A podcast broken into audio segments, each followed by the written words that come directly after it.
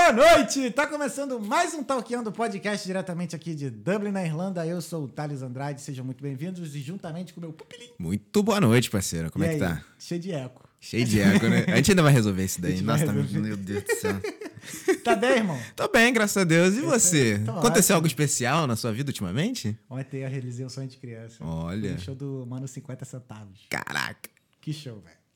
Que show. Viu que vai ter Jonga aqui também, né? De John Ga... E também vou. Vai? Quinta-feira. é.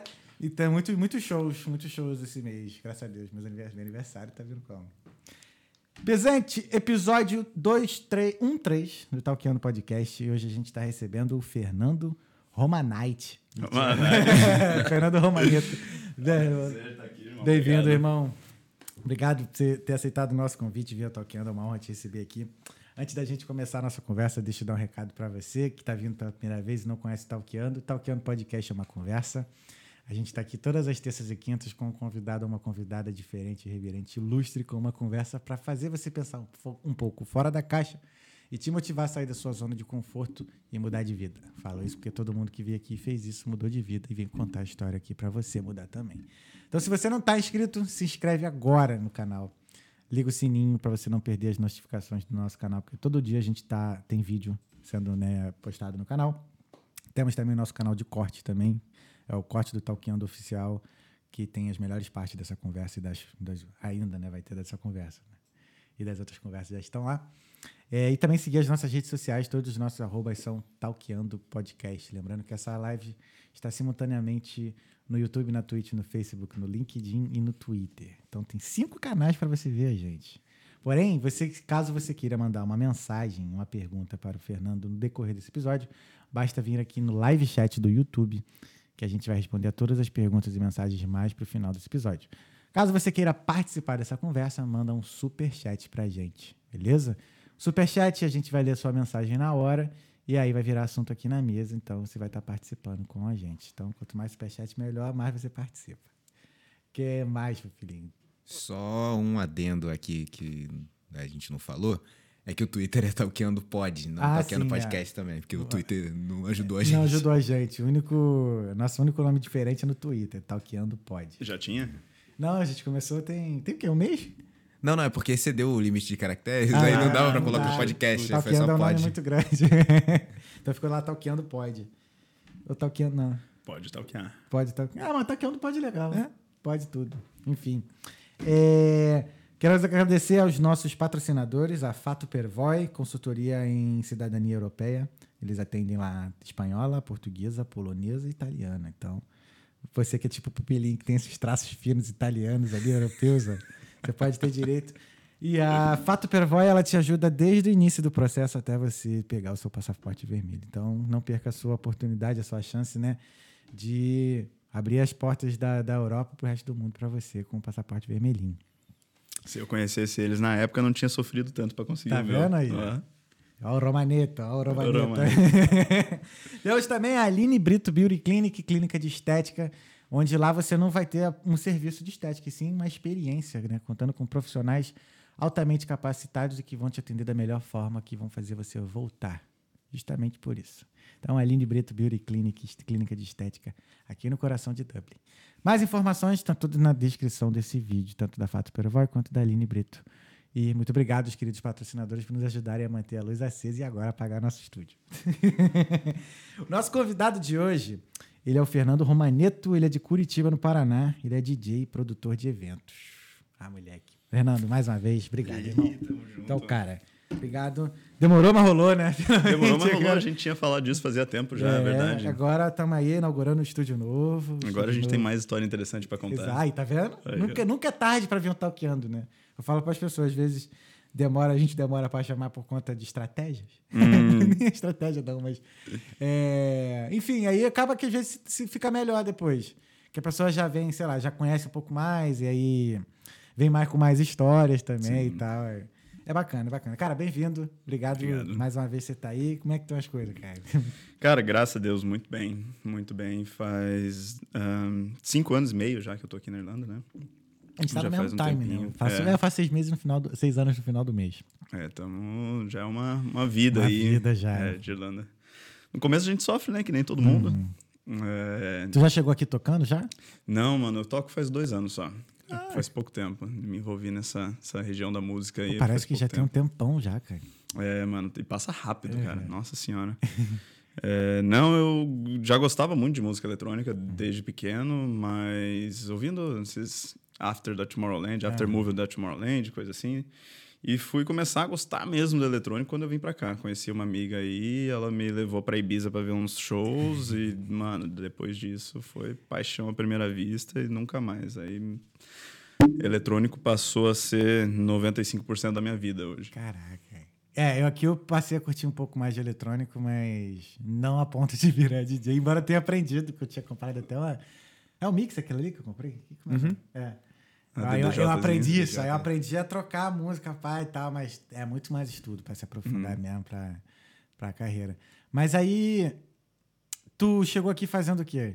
Por que, que tu veio na Irlanda, na real, né? Cara, essa é uma pergunta bacana e acho que cada vez você deve ter uma, uma resposta diferente, interessante. Ah, a nossa, a minha história vem com mais dois amigos junto também, o Léo e o André. E a gente fazia faculdade juntos, se conhecia e tal. E a gente tava todo mundo na sala bebendo. Tava eu, ele, minha ex-namorada e os dois meninos. E a gente meio bêbado já, e trocando uma ideia, meu amigo olhando no celular mostrou pra gente, falou assim, cara, olha que celular desse cara. Lembro até hoje, Gustavo Medeiros. É, tava fazendo um mochilão pela, pela Europa, pela Ásia e tudo mais. Cara, conhecendo cada lugar maravilhoso e ele tava fazendo aquele workaway onde você trabalha e ganha estadia e tudo mais. E eu olhei pra ele e falei, cara, por que, que nós não estamos fazendo isso? Ah, né? Pô, podia, não sei o quê. O outro, ah, verdade. Por que, que nós não estamos fazendo isso? Vamos? Vamos, mas vamos mesmo? Não, vamos. Vamos mesmo. Vamos mesmo. Então, naquele dia a gente decidiu e, cara, minha, minha ex-namorada na época nem, nem acreditou, né? Ela falou, ah, os caras, meninos tão bêbados aí. Aí na hora de sair, a gente conversou no carro ali e falou, não, nós vamos mesmo, né? Nós vamos mesmo. E acabou que veio, eu e o Léo, a gente veio junto, no mesmo avião e tudo mais, e um ano depois veio o André também. Uhum. Acabamos reunindo pra cá. A gente veio para viver aqui a vida aqui fora, cara. Já sem esperança de voltar a morar no Brasil. A ideia já era vir pra cá de vez mesmo. Terminou, E- com, a, terminou com a namorada lá? eu terminei com a namorada lá seis meses depois. É, e a gente acabou vindo todo mundo junto para trabalhar naquele esquema, né? Chega aqui, trabalho de ajudante disso e batendo garfinho na, na grama lá nos, nos estádios. É, os primeiros meses aí é sofrimento, cash in hand, aquele negócio. Ela já veio com cidadania já ou não? Não, mano, eu fiquei oito meses aqui antes, é, Como estudante mesmo. como estudante, fiz um curso. Aí eu, quando eu decidi que eu vinha pra cá, eu não fazia nem ideia que eu tinha direito à cidadania ainda. Aí Você- depois que eu vim pra cá, que eu tava, falei, não, agora tá tudo certo. Aí minha avó falou, ah, você talvez tenha cidadania. Ela, meu, meu pai era italiano, pá, não sei o quê. Aí consegui ver e vi que tinha possibilidade, mas também vim do mesmo jeito. Cheguei aqui, tentei conseguir o documento, não consegui. Daí mandei mensagem para algumas várias pessoas que procuravam o documento. E depois de cinco, seis meses, uma mulher me respondeu num domingo de manhã: achei teu documento. Eu já nem lembrava mais, já tinha deixado essa história. Ia renovar o curso. Faltava um mês para renovar o curso. Então foi perfeito, foi bem na hora. Aí eu larguei e fui para Itália. Aí acabei tendo que ficar lá nove meses. Caraca, ela ficou um tempão, né? Geralmente a galera fica o quê? Três, quatro É. Três, meses? né? quatro meses, daí deu tudo errado lá. Uma Por que, que história. agora tu vai contar a história da Itália? Cara, o- a assessoria, eu nem lembro o nome da assessoria já, porque coisa ruim eu não guardo. É. Mas a assessoria era uma mulher que, que fazia essa- esse processo todo. Ela levou. A minha amiga Aline estava lá já, estava dando, tudo dando certo para ela. Já estava lá fazia uns dois, três meses. Falou: não, tá tudo encaminhado, o meu tá quase acabando. Venha. Beleza, fui. E no meio do processo, essa mulher passou as coisas pro filho dela. O filho dela meio que cansou de ter 15, 20 pessoas no pé dele, pedindo para ir no mercado, pedindo para fazer isso, tem que fazer aquilo, tem que levar lá. Eram duas cidades pequenininhas, 1.800 habitantes.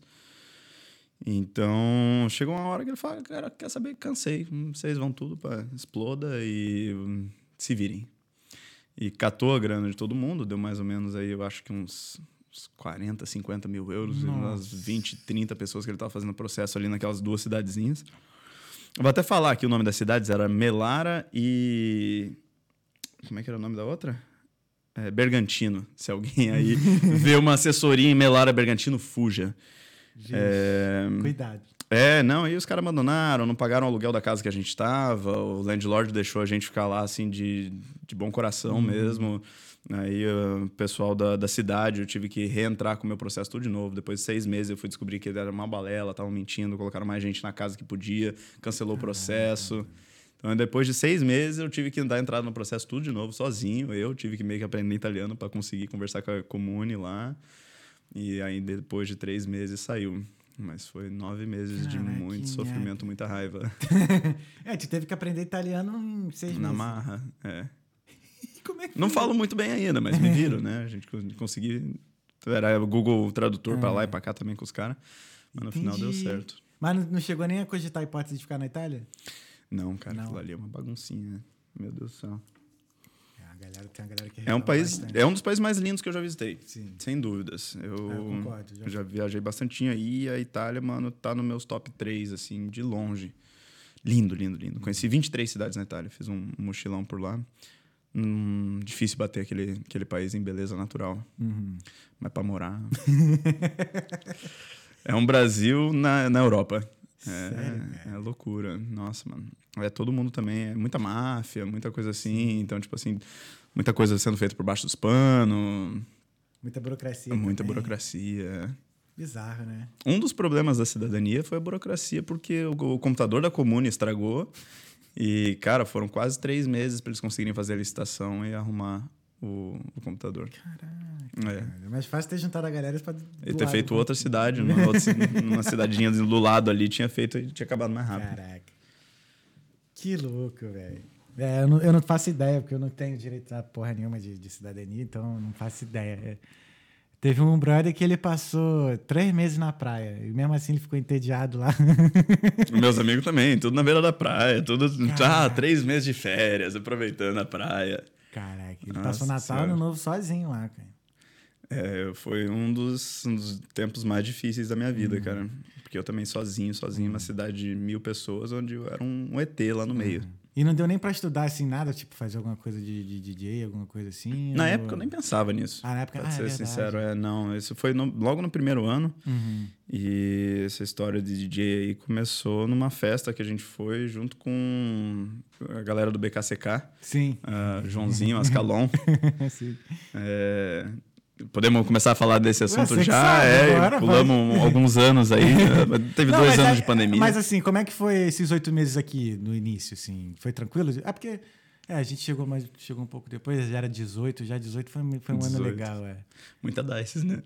Muita. Você chega aqui, eu fiquei maravilhado com aquela Dices ali, cara. Pra mim é uma das melhores baladas que eu já, Até já hoje tu visitei. Até hoje eu acho, mano. Assim, não, não vou mais, não frequento mais o estilo de música que eles tocam lá, não me, não me carece mais.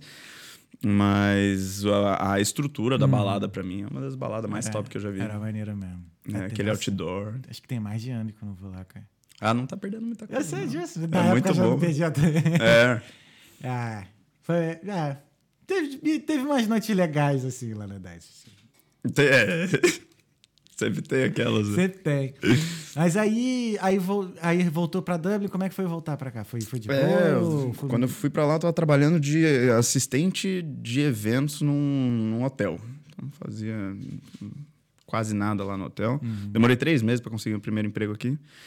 E quando, voltou? e quando voltei, não, Ah, quando eu voltei, cara, eu voltei assim com menos, menos 67 euros na conta Hum. da Itália. Porque eu fui planejado pra ficar quatro, cinco meses, né? Aham. Fiquei nove.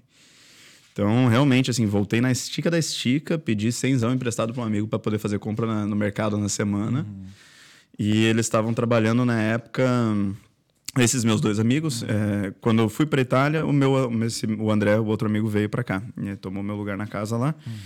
E daí, quando eu voltei, esses dois amigos estavam trabalhando no Ivy, The Ivy ali, Sim. na, na Dawson. E me colocaram para trabalhar lá de barback. Então, eu Trabalhei de barbeque também é, já. É era barback só dentro, dentro do bar, fazendo reposição do bar. Então tinha que exatamente. subir, descer os andares, carregando garrafa de vinho. Isso aí. Cara, no Natal, eu cheguei aqui no dia 26 de novembro.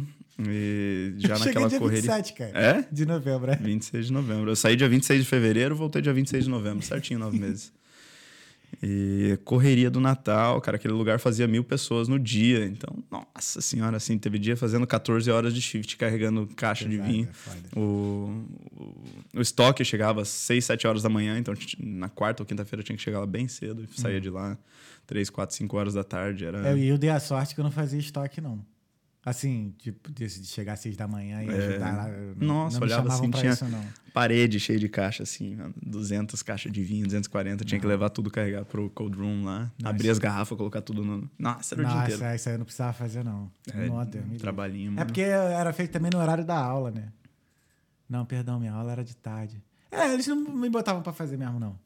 Era outros caras lá, porque eu fui trabalhei no Café Incêndio, que acho que é em frente. É, né? na frente ali do lado. Aí, não. Busy também, hein? Porra, Nossa eram Senhora. três andares, são três andares lá. É, Três andares e todos os andares tem bar, é. é. Sinistro, cara. E, tipo, a gente não podia usar elevador, tinha que subir na escada. Isso é sacanagem. Ah, merda. Mano, Aí eu só fiquei, que, acho que fiquei oito meses lá. Depois de lá eu peguei a permissão de trabalho, aí tô na Hum. empresa até hoje. Mas foi, foi uma experiência boa, foi, foi legal. Faz uns amigos, né? Faz, faz. Dá, te, te dá assim. Ó, me ajudou, por exemplo, em coisas que eu faço até em casa, por exemplo, sei lá. Eu não consigo deixar. Por exemplo, tem evento, tinha evento lá em casa às vezes, né? Festinha, não sei o quê. A casa tem que dormir limpa. Hum. Tá ligado? Tipo assim, acabou, fechou o bar, tem que limpar o bar. tá? Tem que limpar. É, é a mesma coisa. Limpar a cozinha, tudo, pá, não sei o que, depois tu vai dormir. Então eu acabo fazendo isso- muito isso em casa, quando eu faço churrasco, sei lá, não sei o que. É uma coisa que eu aprendi no trabalhando em bar. É isso assim, ah, acabou o evento todo. todo quem tiver na casa ainda lá, ajuda a limpar e depois cada um vai embora. Até que aqui não tem muito churrasco, né? Pois No é, lugar, quando verãozinho, uns dois churrascos por ano. Uhum. É, mas quando tem, geralmente a gente acaba fazendo dessa forma, assim. Aí fica mais leve, fica legal. Aí foi uma coisa que eu aprendi do, do, do bar. Do bar. Foi legal, assim. As disciplinas da vida. Sim, sim. Mas, é, mas é por tempo limitado também. Não dá pra tu só ficar nisso também É. muito tempo. Depois disso eu fui pra garçom, né? Aí fiquei também uns bons, uns dois anos aí de Uma garçom. garçom é melhor que ganha tip. né? A tip é maior, né? Então, aí que tá o negócio, né? É, foi uma das, das coisas que me possibilitou começar a trabalhar mais na- nas festas no futuro aí, Uhum. que é a questão das tips. Então, eu fazia 20 horas por semana e daí as tips meio que complementavam o resto das 20 horas do... aí. Então, trabalhando 20 eu ganhava 40, era o salário mínimo. Aí tinha tempo para investir nas outras coisas. Bacana. Ah, isso aí vale a pena. Aí- É. Mas também, pô. Tu tá trabalhando até hoje de garçom também? Não. Não, mano. Larguei esse trampo faz um mês e meio. Agora, é, caramba, ficou um dedicado tempão só na, só na festas, música. é. Que irado. Porra. Ó.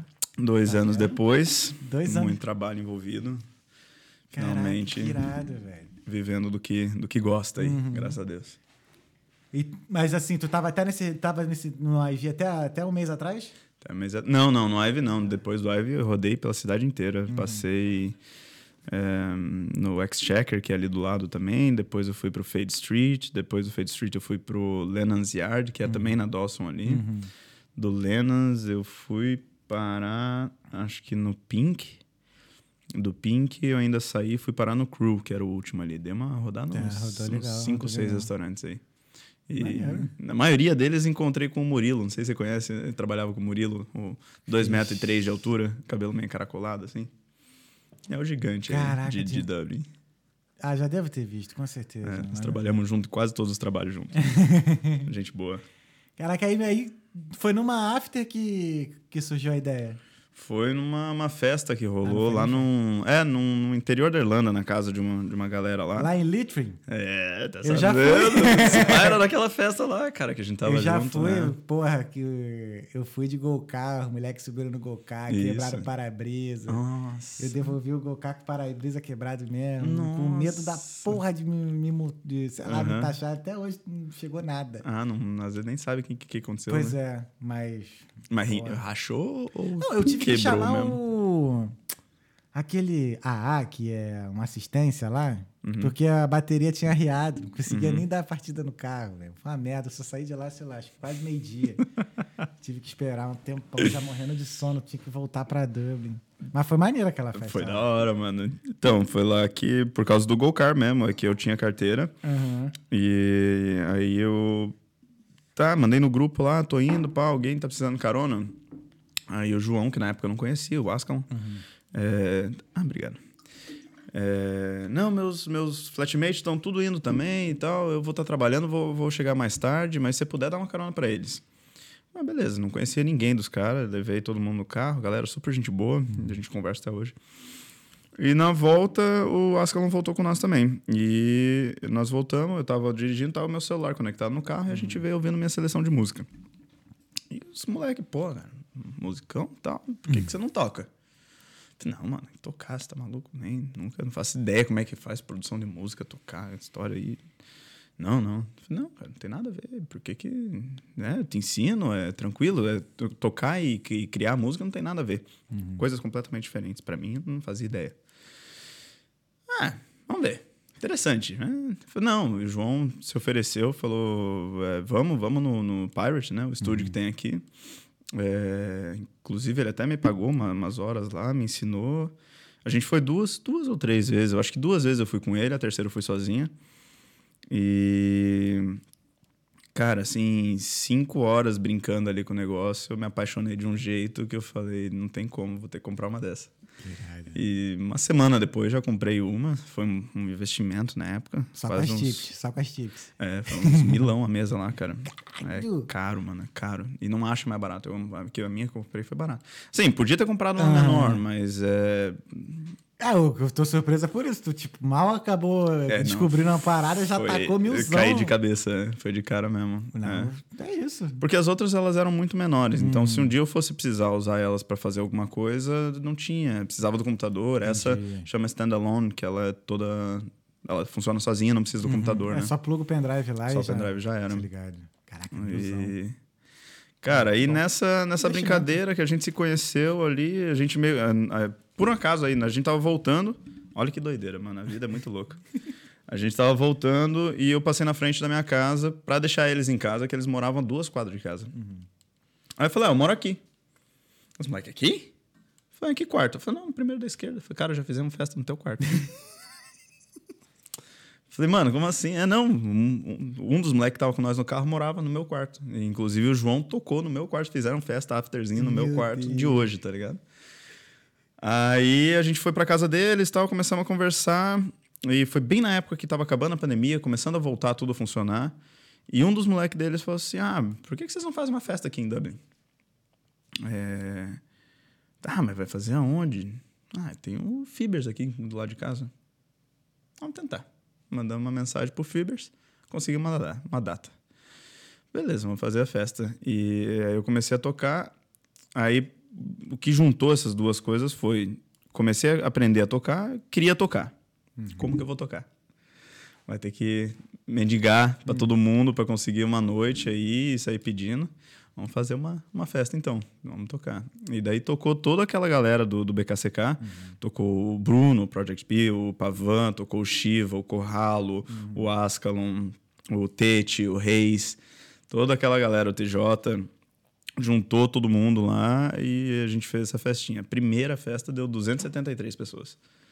Eu acho que eu estava lá, eu posso estar muito enganado, porque tem uma foto que eu tô na, que- com a galera, tava todo mundo, BKCK inteiro É, aquela turma toda É. das festinhas lá, todo eu mundo acho que foi. eu tava, eu não lembro. Porque acho que nessa época eu saí ainda, né? Hoje em dia eu tenho saído muito pouco. Uhum. Mas acho que eu tava. Aquela foi Fibers, ele doideira. Nossa, a hora que a gente terminou aquela festa, um olhando pro outro e dando risada, falou, o que, que aconteceu aqui? E aí foi, mano. Dali a gente foi catando data e não tinha data, era tudo de quarta-feira. Pegamos terça, pegamos quarta, quinta-feira, é, tudo dia de semana, assim, data pingada. E fazia acontecer ainda.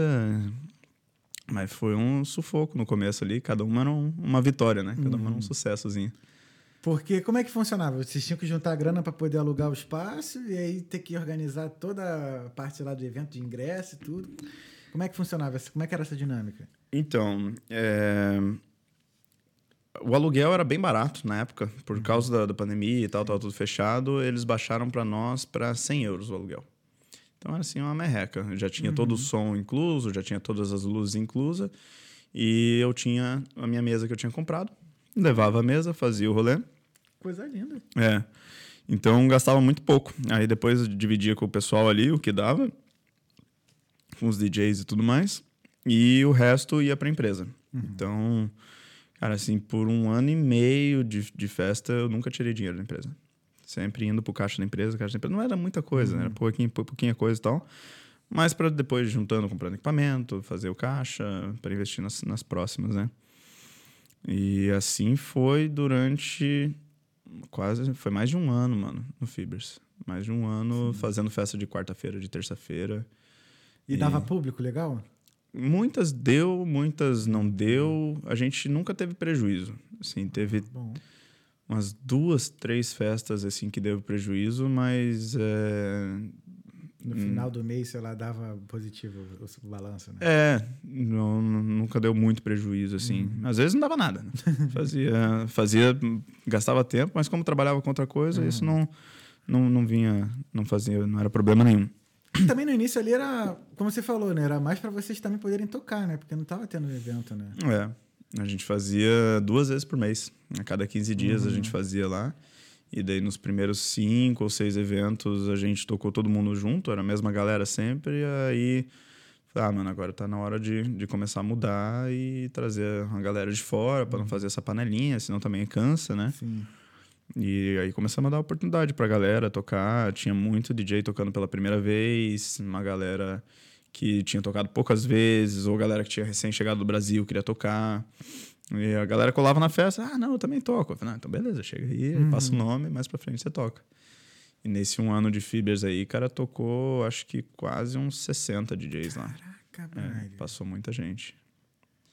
Eram 5, 6 DJs por noite. Aí Caraca. repetiam os antigos e daí trocava os outros. E um ano antes tu não sabia nem tocar, já no um ano depois tava ajudando outras pessoas a. É. Caraca, que maneiro. É, consegui tocar até hoje, mano. É. Até hoje a gente. Eu tenho uma lista aí com uns 18, 20 DJs que nunca tocaram com a gente. Tô sempre tra trazendo gente nova, Uhum. gente que nunca tocou. Tento dar prioridade pra galera que nunca tocou com a gente, Uhum. mas de vez em quando a gente acaba tendo que colocar outras pessoas por conta do estilo musical e Uhum. tudo mais. Mas é, bastante gente tá, tá passando aí com a gente. E Bacana. como é que foi assim, esse processo pra você, cara? Tipo, descobrir o teu estilo musical, a forma de tocar, como é que foi essa, essa dinâmica toda, assim?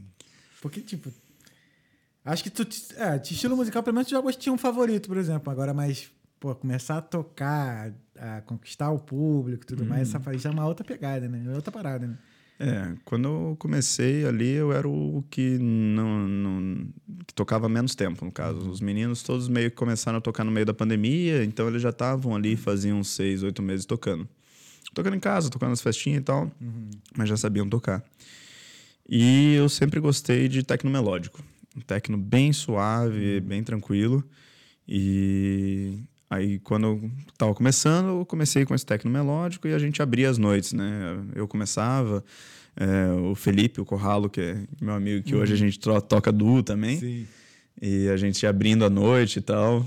É, a gente brinca que era o, o DJ Coa e o Gido. Era o Coa Gido, eram os dois ali, porque ninguém deixava a gente tocar mais pra frente. Nosso som não era forte o suficiente pra tocar mais tarde também. É. Então a gente sempre tinha que abrir, pegar a pista vazia. Dava uma frustração? Frustração não, porque assim. a gente estava aprendendo, né? Eu acho que era mais uma uma inspiração para melhorar e crescer. Foi que nem quando o Dário começou a tocar. Eu fui lá ver ele tocar com ah, não, vou lá, cheguei lá, tinha ninguém. É. Ele, como foi? Já chegou. Não, pô, tô fazendo abertura. É. O warm-up é arte, filho. O warm-up é arte. Quem sabe fazer um bom warm-up é. O warm-up é uma arte. Tirar isso, mas tirou que Tava Obrigado, maneiro, obrigado. Eu falo zoando, mas a gente. Uhum. Se a gente não zoa, na verdade, né? Amigo que não usou não é amigo, pô. Né? É verdade. Mas eu descobri essa, o estilo, mano, é questão de muito do que a pista pede também. É, eu acho que as, as noitadas aqui, elas vão te, te conduzindo, mostrando o que, que a galera quer ouvir. E aí meio que você acaba ajustando o seu estilo para aquele para aquilo lá. Porque aqui em Dublin a cena é muito pequena. Né? A cena eletrônica ainda é muito pequena. Então a galera gosta de um som um pouquinho mais pesado. A gente teve que ir ajustando ali, sempre mantendo o meu estilo, que é o, o melódico, mas puxando com um BPM mais, mais pesado ali, Uma, uma batida mais agressiva. Entendi. fala que a, a cena de eletrônica em Dublin é pequena mesmo, cara. Por conta dessa história de fechar tudo às duas e meia, né, cara? Entendi. A galera do eletrônico é a galera que quer ir até 8, 6 horas da manhã, 7 horas da manhã. Virar Que neve. vai, é, vai pro rolê meia-noite e vai chegar em casa 8 horas da manhã. Só inimigo do fim, filho. Inimigo do fim. É, E é aqui tem muito pouco disso. Então a galera vai sair. Ah, a galera chega na festa às 11h30, meia-noite e tem que ir embora às 12h30 da manhã. Aquela loucura, after, after, after, né? Então isso ao mesmo tempo prejudica os promotores de evento porque você não consegue criar um público pagante que vá curtir o, o evento por um longo tempo. Então você não consegue aumentar o valor do ticket porque a galera tá indo lá para curtir três horas de festa. Então, muita gente não, não quer chegar antes da meia-noite. Vai chegar lá, vai curtir duas horas de festa. Entendi. Então, a, a cena inteira acaba meio que reduzindo. E também tem muito essa história do país ser muito católico antigamente. né? Teve uma época forte de, de rave aqui, cara. Umas, umas festas que aconteciam aí, que conheciam uns aires trabalhando nos restaurantes aí. Os caras da cozinha, os chefes, todos doidão. E eles falavam pra gente que tinha uma igreja aqui do lado aqui em W1 os caras faziam a rave na cripta lá tipo assim duas mil pessoas dentro da igreja mano bagulho muito louco mostraram uns vídeos lá pesado Imagina, Pilinho, rave, rave na igreja. O que, que tua mãe ia falar? Cara, não sei, mas ia ser maneirão. deve ser uma loucura mano Já teve. Qual foi o lugar mais louco que tu já tocou aqui? Hellfire. cara a Hellfire foi bom Tu mas- tava no dia da festa do helicóptero? Não tava. Tava preparando pra ir. tava aqui embaixo, mano, tava um casal de amigos que eles estavam trabalhando. Eles, ah, não, nós vamos pra casa ali, trocar de roupa rapidinho e já volta. Isso era 5 horas da tarde. Eles chegaram no centro às 9 e meia da noite. Me deixaram esperando na beira do rio ali, sentadinho, num frio, Caraca. três, quatro horas pra ir lá, né? Aí a hora que a gente tava chegando ali no, no centro pra subir, a galera começando a mandar vídeo, helicóptero, helicóptero. Eu falei, mano, zoeira, os caras tão brincando, de repente, os vídeos assim, da luz do helicóptero mesmo. Caraca, eu tava Aquele viajando, só recebi os vídeos depois. Quem veio aqui foi o Digo. O Digo tava tocando nesse dia. Esse dia foi foi interessante, mano, porque daí nós não fomos pra floresta, não, nós não fomos pro Hellfire, mas nós fomos pra floresta. Já fui também. É, a galera saiu tudo de lá e foi pra floresta. E floresta que rolou até 11 horas da manhã. Nesse dia, a gente fez um grupo de uns 16 amigos, mano. Sim. Foi um rolê muito foda que é, um, um amigo nosso aí começou a juntar a galera na mesma roda. Esse aqui é o Paulo, esse aqui não sei o que. Lá, quando a gente foi ver, tinha uma roda, umas 15 pessoas. Todo mundo, gente fina demais. Todo mundo se deu muito bem. E depois daquele rolê, a gente fez tipo uns quatro churrascos em duas semanas no, no rooftop de alguém aqui. E fizemos um monte de amizade. Isso é, maneiro, né? Uma das coisas que- legais aqui é isso, né? A amizade que a gente vai fazendo, né? Fala só mais um pouquinho perto Quero falar, não. Brincando. não, é... Por mais assim que, que sejam rotativos, né? Mara, tu tá com uma amiga aqui, depois a pessoa foi embora e tudo mais, mas cria assim uns laços assim bem legais, assim, né? Muito forte, né? Muito Porque forte, todo mundo é. longe de casa, longe dos amigos, longe da família, eu acho que as pessoas se abrem um pouco Sim. mais. Sim. E aí, quando se encontra, quando encontra pessoas assim com atividades assim em comum, né? No caso DJ ou música eletrônica e tudo mais, é- fica mais especial, né? Hum. Um Divide a mesma paixão. Sim, sim. E aí, como é que foi? Tu falou que nessa. Numa etapa aí da história, tu já tava com uma empresa, né? Como é que foi, tipo, a ideia de surgir como, já com uma empresa né, do, do, do ramo? Já era de produção de evento ou era mesmo de DJ e tudo mais? Como é que Cara, uma coisa foi puxando a outra. Ah, começou com a história de querer tocar, de, de DJ e tal, e daí para tocar a gente teve que começar a fazer as festas, e as festas começaram a dar certo, e foi, fomos seguindo. Depois de um ano, a gente conseguiu uma data po- por um cancelamento. Foi um cancelamento que rolou ali numa data que a gente ia fazer uma festa, e aquele desespero, foi, e agora? Vai fazer o quê? E aí a gente conseguiu. É, a gente conseguiu o Grand Social daí. A gente foi do Fibers pro Grand Social numa sexta-feira. A gente conseguiu uma sexta-feira, fez a festinha lá. E a gente sempre. A ideia da, da TRP. A TRP é Throw Rave Parties começou com uma, uma brincadeira. Ah, Muita galera pergunta por que do nome, né? Throw rave. É, Throw Rave Parties. E Começou com a brincadeira do TBT, é, que a nossa primeira data foi numa quinta-feira.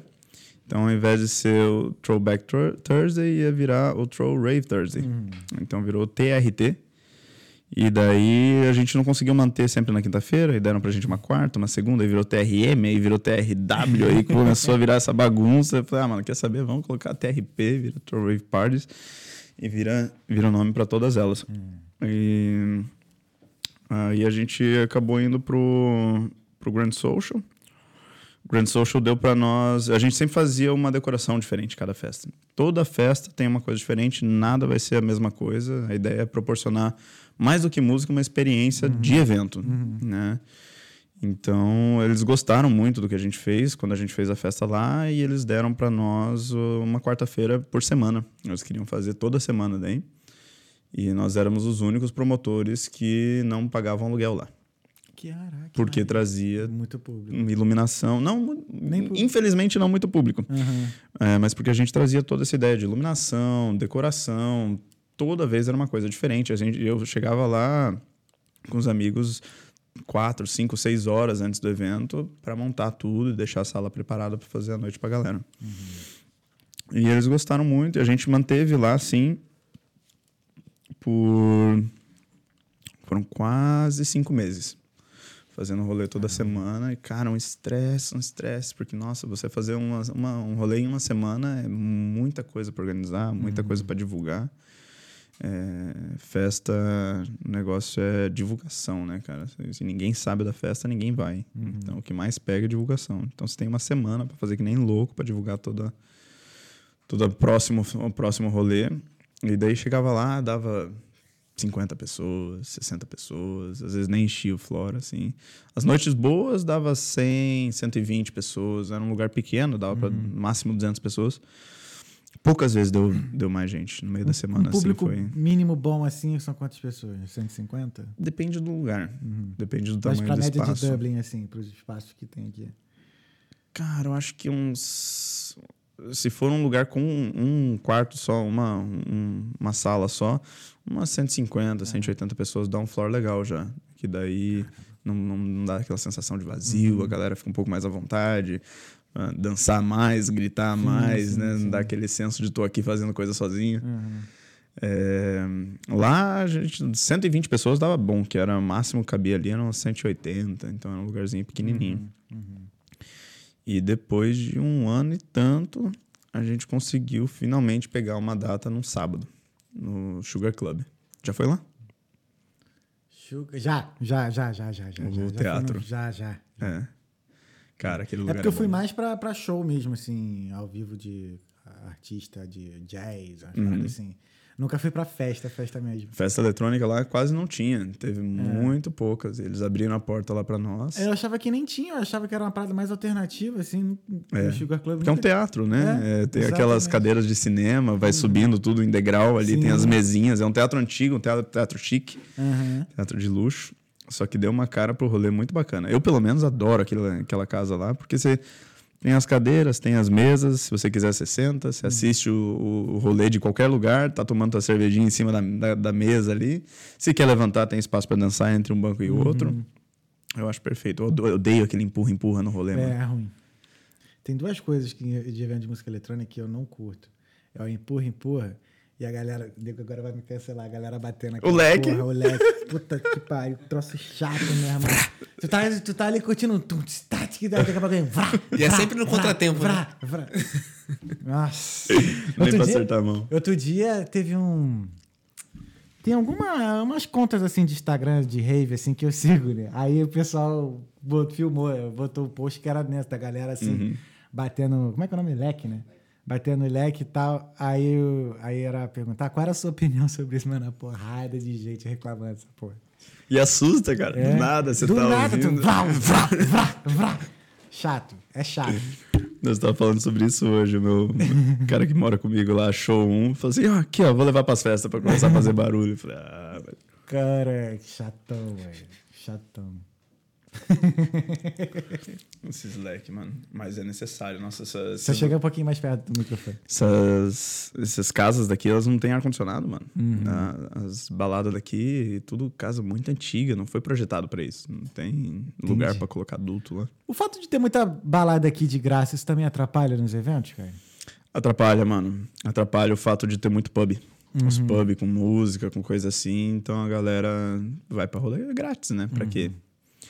Uhum. É, por isso que a gente investe tanto nessa ideia de proporcionar uma experiência Uhum. além da música só. A música vai ser para os amantes do eletrônico, mas é trazer um, algum, alguma coisa a mais ali, porque muita gente confia nos artistas.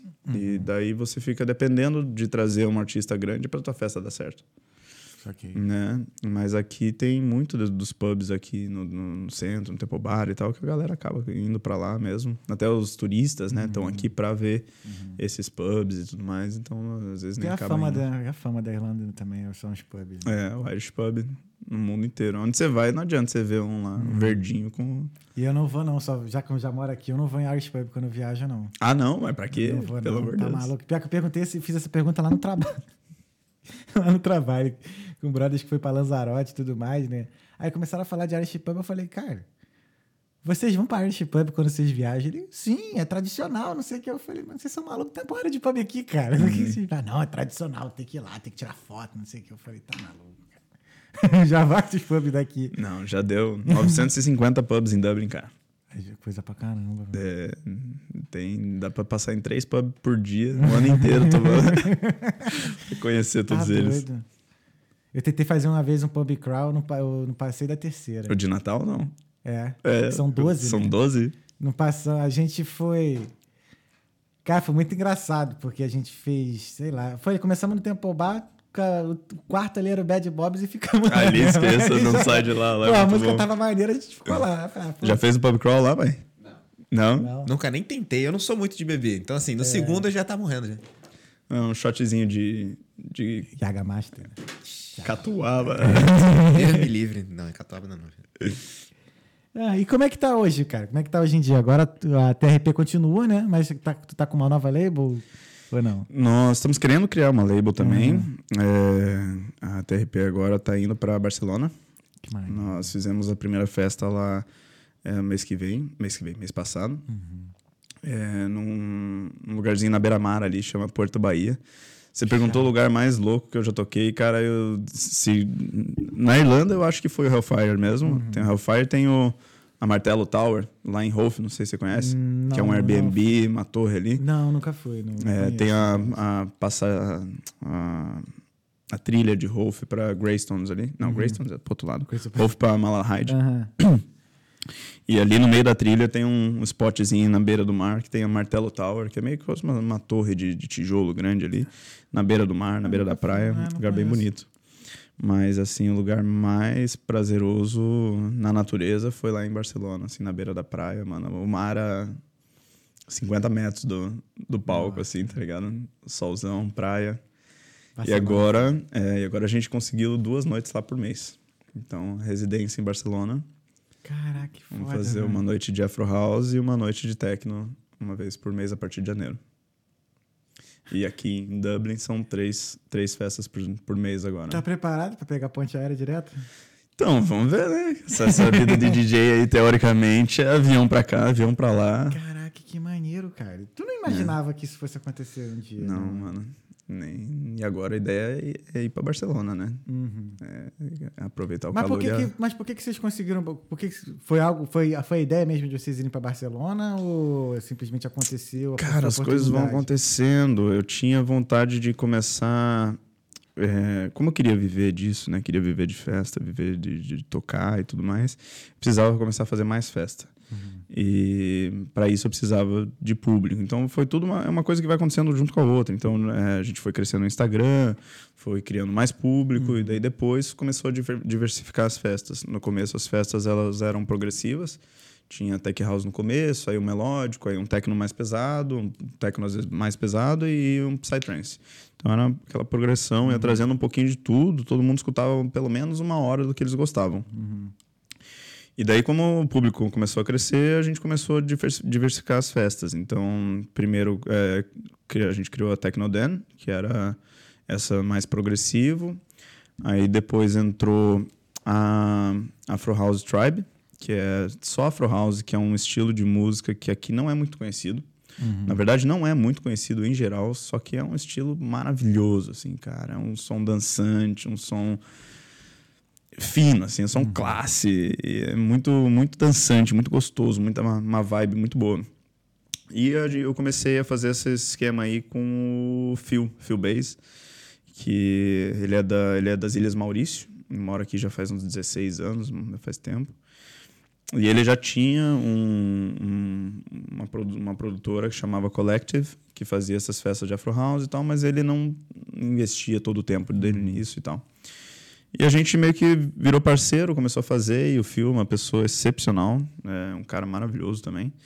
E ele, a ex-esposa dele com os filhos estão morando em Barcelona. Então ele estava com, com eles lá direto e falou: ah, vamos começar a fazer alguma coisinha aqui. Uhum. Ele começou a entrar em contato com a galera, conseguiu esse lugar.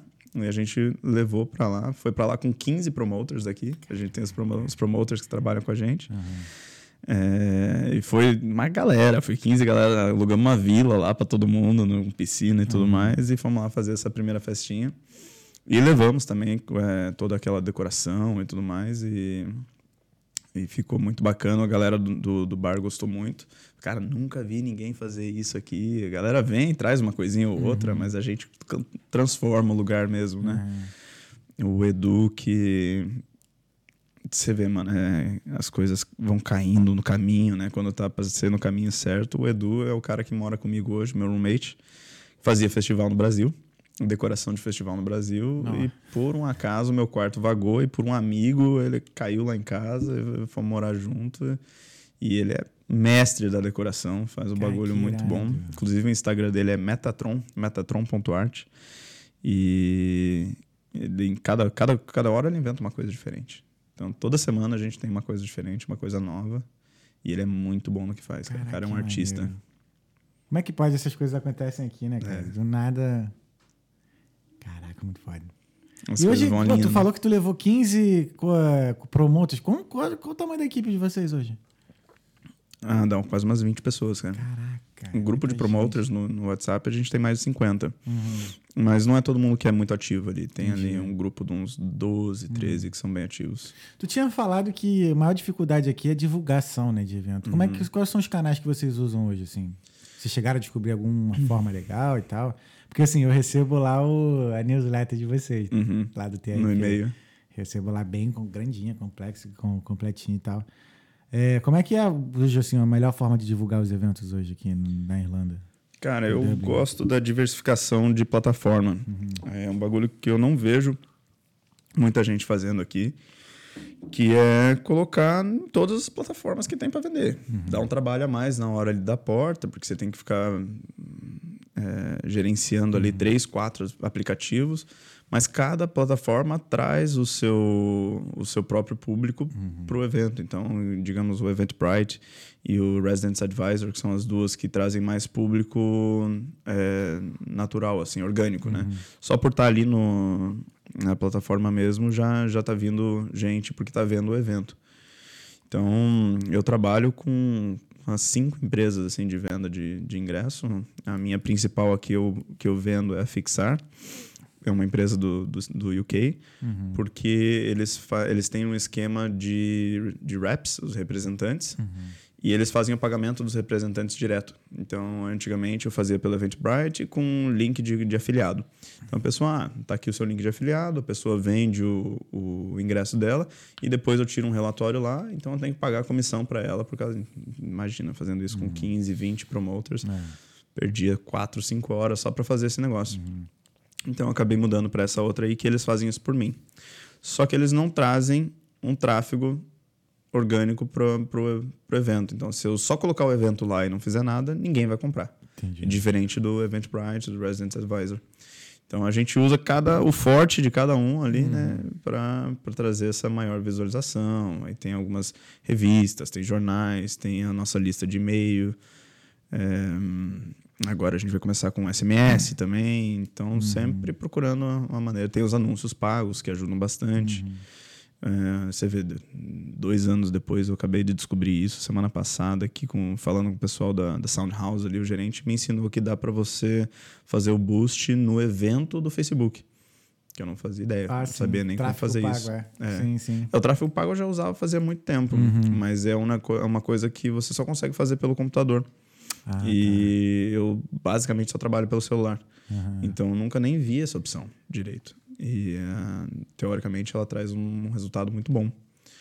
Então agora passar a incrementar isso aí também. Ah, Você tá. Porra, tu já imaginou de quanta coisa que tu já aprendeu desde quando tu começou? Tu inventou a ser DJ? Falo, É. inventou entre aspas. É. Quanto tu já teve que aprender? Não foi só tocar, né? Promover evento, criar evento, divulgar evento, arrumar público de. Nossa. É, eu, eu me considero mais marqueteiro do que DJ, cara. ok. É, é uma agênciazinha de marketing de Uhum. evento. é. Que agora são vão ser cinco eventos por mês. Caraca. Então por isso que tu largou mesmo o restaurante lá e agora só se dedica à música mesmo. Eu tava quase sem vida, cara. Era 20, 23. Na verdade, antes de ir pro último trabalho, Uhum. eu tava fazendo umas 30 horas por semana. E no mínimo mais umas 40 trabalhando nas festas. Cara, muita coisa. Era correria. Aí agora, bom demais ter essa liberdade. Uhum. É aquilo que eu sempre quis, né? É quase um nômade digital. É você poder trabalhar no celular de onde você quiser, quando Mas você quiser. assim, é, mas pelo fato de da Irlanda ter essa. Como é que não é nem deficiência? Essas limitações, tu acha que em breve tu vai estar indo para outro lugar? Então, cara, a gente esperava que a Irlanda abrisse. Faz dois anos já que Ah. eles estão falando essa história de abrir até 6 horas da manhã e tudo mais. Mas não vejo um jeito fácil de abrir isso aí. Tem muita coisa Uhum. para ser envolvida. Hoje a gente não tem mão de obra qualificada para dirigir o ônibus em Dublin. Imagina você aumentar a noite aí até 6 horas da manhã, 7 horas da manhã. Vai ter que ter funcionário para tudo. Vai, né? O comércio todo vai ter que girar junto com essa, com essa vida noturna. E você vê a galera trabalhando aí nos pubs aí até 3 horas da manhã já não aguenta mais, tá doido para ir para casa. Então você vai ter que ter mais um shift, né, para todos os pubs e, e baladas e coisas assim, você tem que ter mais mais funcionário. Acho Você que é que ter- questão também de organização deles, cara. Porque, por exemplo, porra, tinha shift que eu pegava lá no sábado, no Café em Sene, que era de 4 da tarde, eu só saía às 7 horas da manhã. Hum, Porra, essa é sacanagem. nossa Por senhora. que, que o cara não. Pô, já que tinha que ter, sei lá, três shifts. De, É. de, de manhã, de tarde, de noite. Quatro, na verdade, de madrugada. Eles têm, têm que trabalhar Mas dessa faz forma. tempo? Quando que foi essa, essa época? Foi aí? 2018. Não, 19, perdão. É, não, Entre 18, 18 e 18 tinha mais é, mão de obra do que trabalho. Eu lembro que era uma época difícil de arranjar emprego. Ou não? Vixe, agora eu não lembro, mano. Porque, tipo, eu não procurei muito trabalho. Uhum. Né? Na minha, no meu caso, eu vim com freela com os clientes lá do Brasil, né? Fazendo freela e tudo mais. Três meses depois peguei um trabalho na, como programador, mas não era empresa de TI, então só fiquei lá seis meses e tal. Aí depois disso fui pro delivery.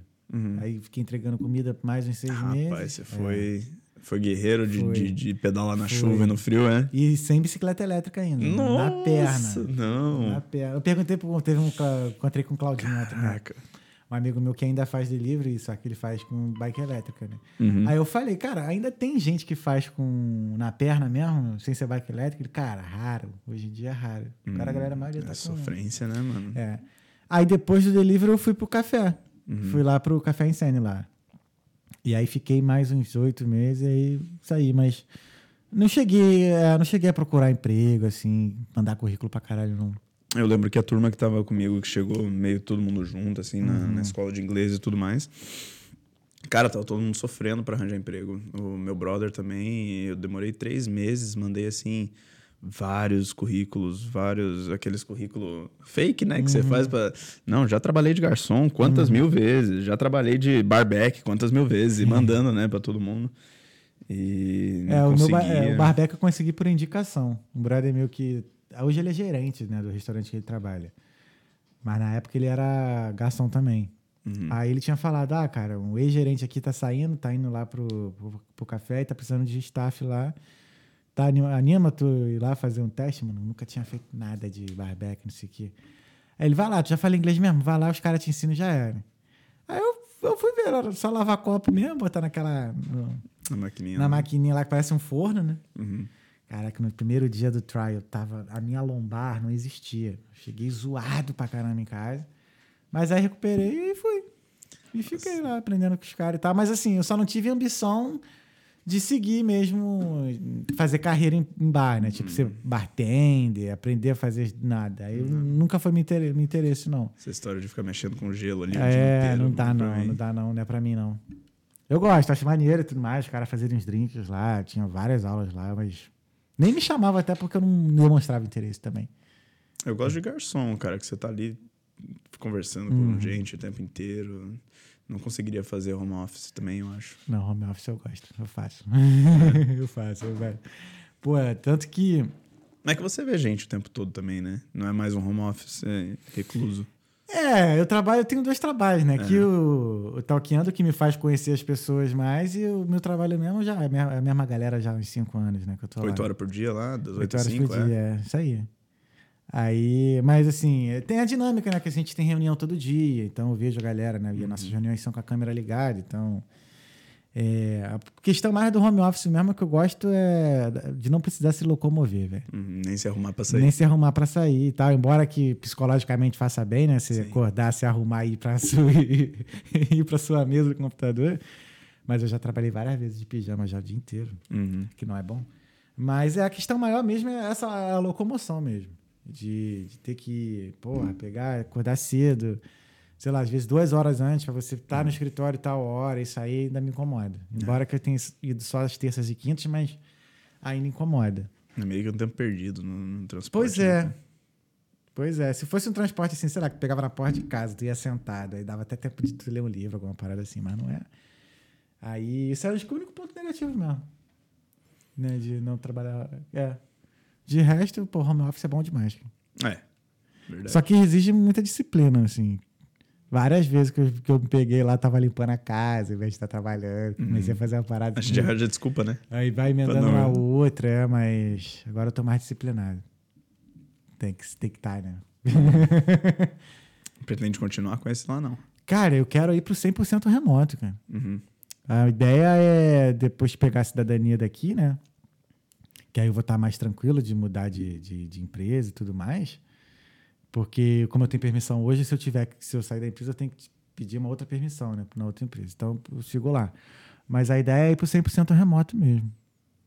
Porque, pô, é bom também, cara. Porque às vezes se dá três horas da tarde, você, você só vai ter hora útil mesmo para fazer algo no dia seguinte. Uhum. Porra. Aí tem que ficar lá na empresa, lá duas horas, fingindo que tá trabalhando, dependendo. É. Aí. Ou então criando coisa pra tu fazer mesmo, né? Aí só que às vezes nem tá com cabeça pra isso. Então o home office eu acho que é mais positivo. Uhum. Isso, o 100% assim. É. Por exemplo, se eu fosse DJ e tocasse em vários lugares, o home office seria excelente. Seria excelente. Podia estar tal dia em tal lugar, tal dia em tal outro. Esse é o objetivo. É. Eu tenho muita, muita vontade de comprar um motorhome e sair por aí, cara. Aí. O problema é fazer isso daqui, né? Uhum. Que aqui não tá ligado ao continente. Mas agora com Barcelona aí do lado, né? Quem sabe? Quem sabe, é. Não, mas se bem que pra pegar o ferry aqui também, né? Nunca Deve fiz essa, é, essa eu viagem. também aqui. não, mas teve um amigo que é de Londres que ele morou aqui um tempinho. Aí quando a mulher dele veio e tudo mais, ela veio de, com carro. Uhum. E eles voltaram com carro. Aí ficava andando com o carro deles, por cima e pra baixo aqui. Sou doido pra ir pra Escócia, cara. Que é Aqui do ladinho, linda nunca fui, não fui ainda. E aqui do lado eu não fui. Diz que é muito medieval, né? Só Uhum. castelo e montanha. É, o Léo, esse meu amigo que veio Uhum. comigo, ele foi pra lá. Não lembro agora o nome da festa, mas é no ano novo deles que eles saem todo mundo na rua com as tochas de fogo na mão. Isso Já ouviu é falar disso aí, do, não? Do que que... tá maluco. Qual foi? Peraí. Tá... tá... Pô, um monte de gente saindo com tocha na mão. O que que tu lembra, meu filho? É, Os caras todos vestidos de branco, assim. Não, zoeira. É porque a gente gosta desse. Como é que é? O boi. Dark Dark humor, humor, né? né? Tem que falar assim. assim. É. A gente gosta, então a gente zoa pra caramba com esses negócios. Tem esses problemas, não. Mas que a gente ia fazer várias piadas. Ao vivo não pode, pô. Ao vivo não pode. Mas é, tu já viajou muito já pra tocar? Ou, ou mais pra Pra, passear? não, pra passear, pra tocar. Inclusive é um projeto que eu tenho agora de começar a mandar e-mail aí pra galera. Tem que focar um pouquinho mais na, na minha imagem de, de DJ Uhum. e ver se eu consigo uns gigs aí por fora. Mas de viajar assim, cara, acho que já foram uns 18 países aí, mais ou menos. Legal, eu tô nessa mesma, mesma numeração. É bom demais, né, cara? A gente gosta é pouco. e é tranquilo arrumar gig, cara? Como é que. Tranquilo eu sei que não é, porque, porra, tem tro- trocentos mil DJs no redor do mundo, mas. É um processo muito difícil, assim, muito trabalhoso até conseguir uma gig. ou- Cara, é o. Principalmente em outro país, né? É o QI, né? Sim. É a indicação que, que vale muito nessa, nesse, nesse plano aí. É, Ou hoje em dia também gira muito em torno da rede social, né? Se você tem um, um following ali, é, você se torna interessante para quem tá te trazendo. É sempre essa questão aí de, de seguidor e tudo mais. É, mas é difícil, cara. É difícil. Produção de música ainda é, é- ainda é, é muito exigido. Por exemplo, É o diferencial, né? é o diferencial. Eu já conheci alguns produtores de evento aí. Ah, não, eu faço evento. Eu ah, eu, eu toco, eu sou DJ. Eu ah, você produz? Eu falo, não, não produzo. Cara, DJ set, qualquer um faz, né? É, tá certo que tem o teu estilo, o teu gosto, presença de palco. Mas é o diferencial mesmo é você ter tua música, né? E É o que já- vai te fazer. E tu já tá produzindo? Então, eu, eu tendi a falar para todo mundo que eu só, só ia dedicar meu tempo a começar a produzir música quando eu estivesse vivendo de música. E hoje é, é o caso. E agora não sei se eu tenho tempo para mexer com isso, tá ligado? Que é muita coisa. Fora esses, esses programas aí das, das minhas festas aqui e das festas em, em Barcelona também. Tem mais um outro é, negócio vindo aí onde a gente está fazendo uma parceria com os irlandeses aqui que tem um acesso a algumas casas na Irlanda, acesso a 12 casas na Irlanda.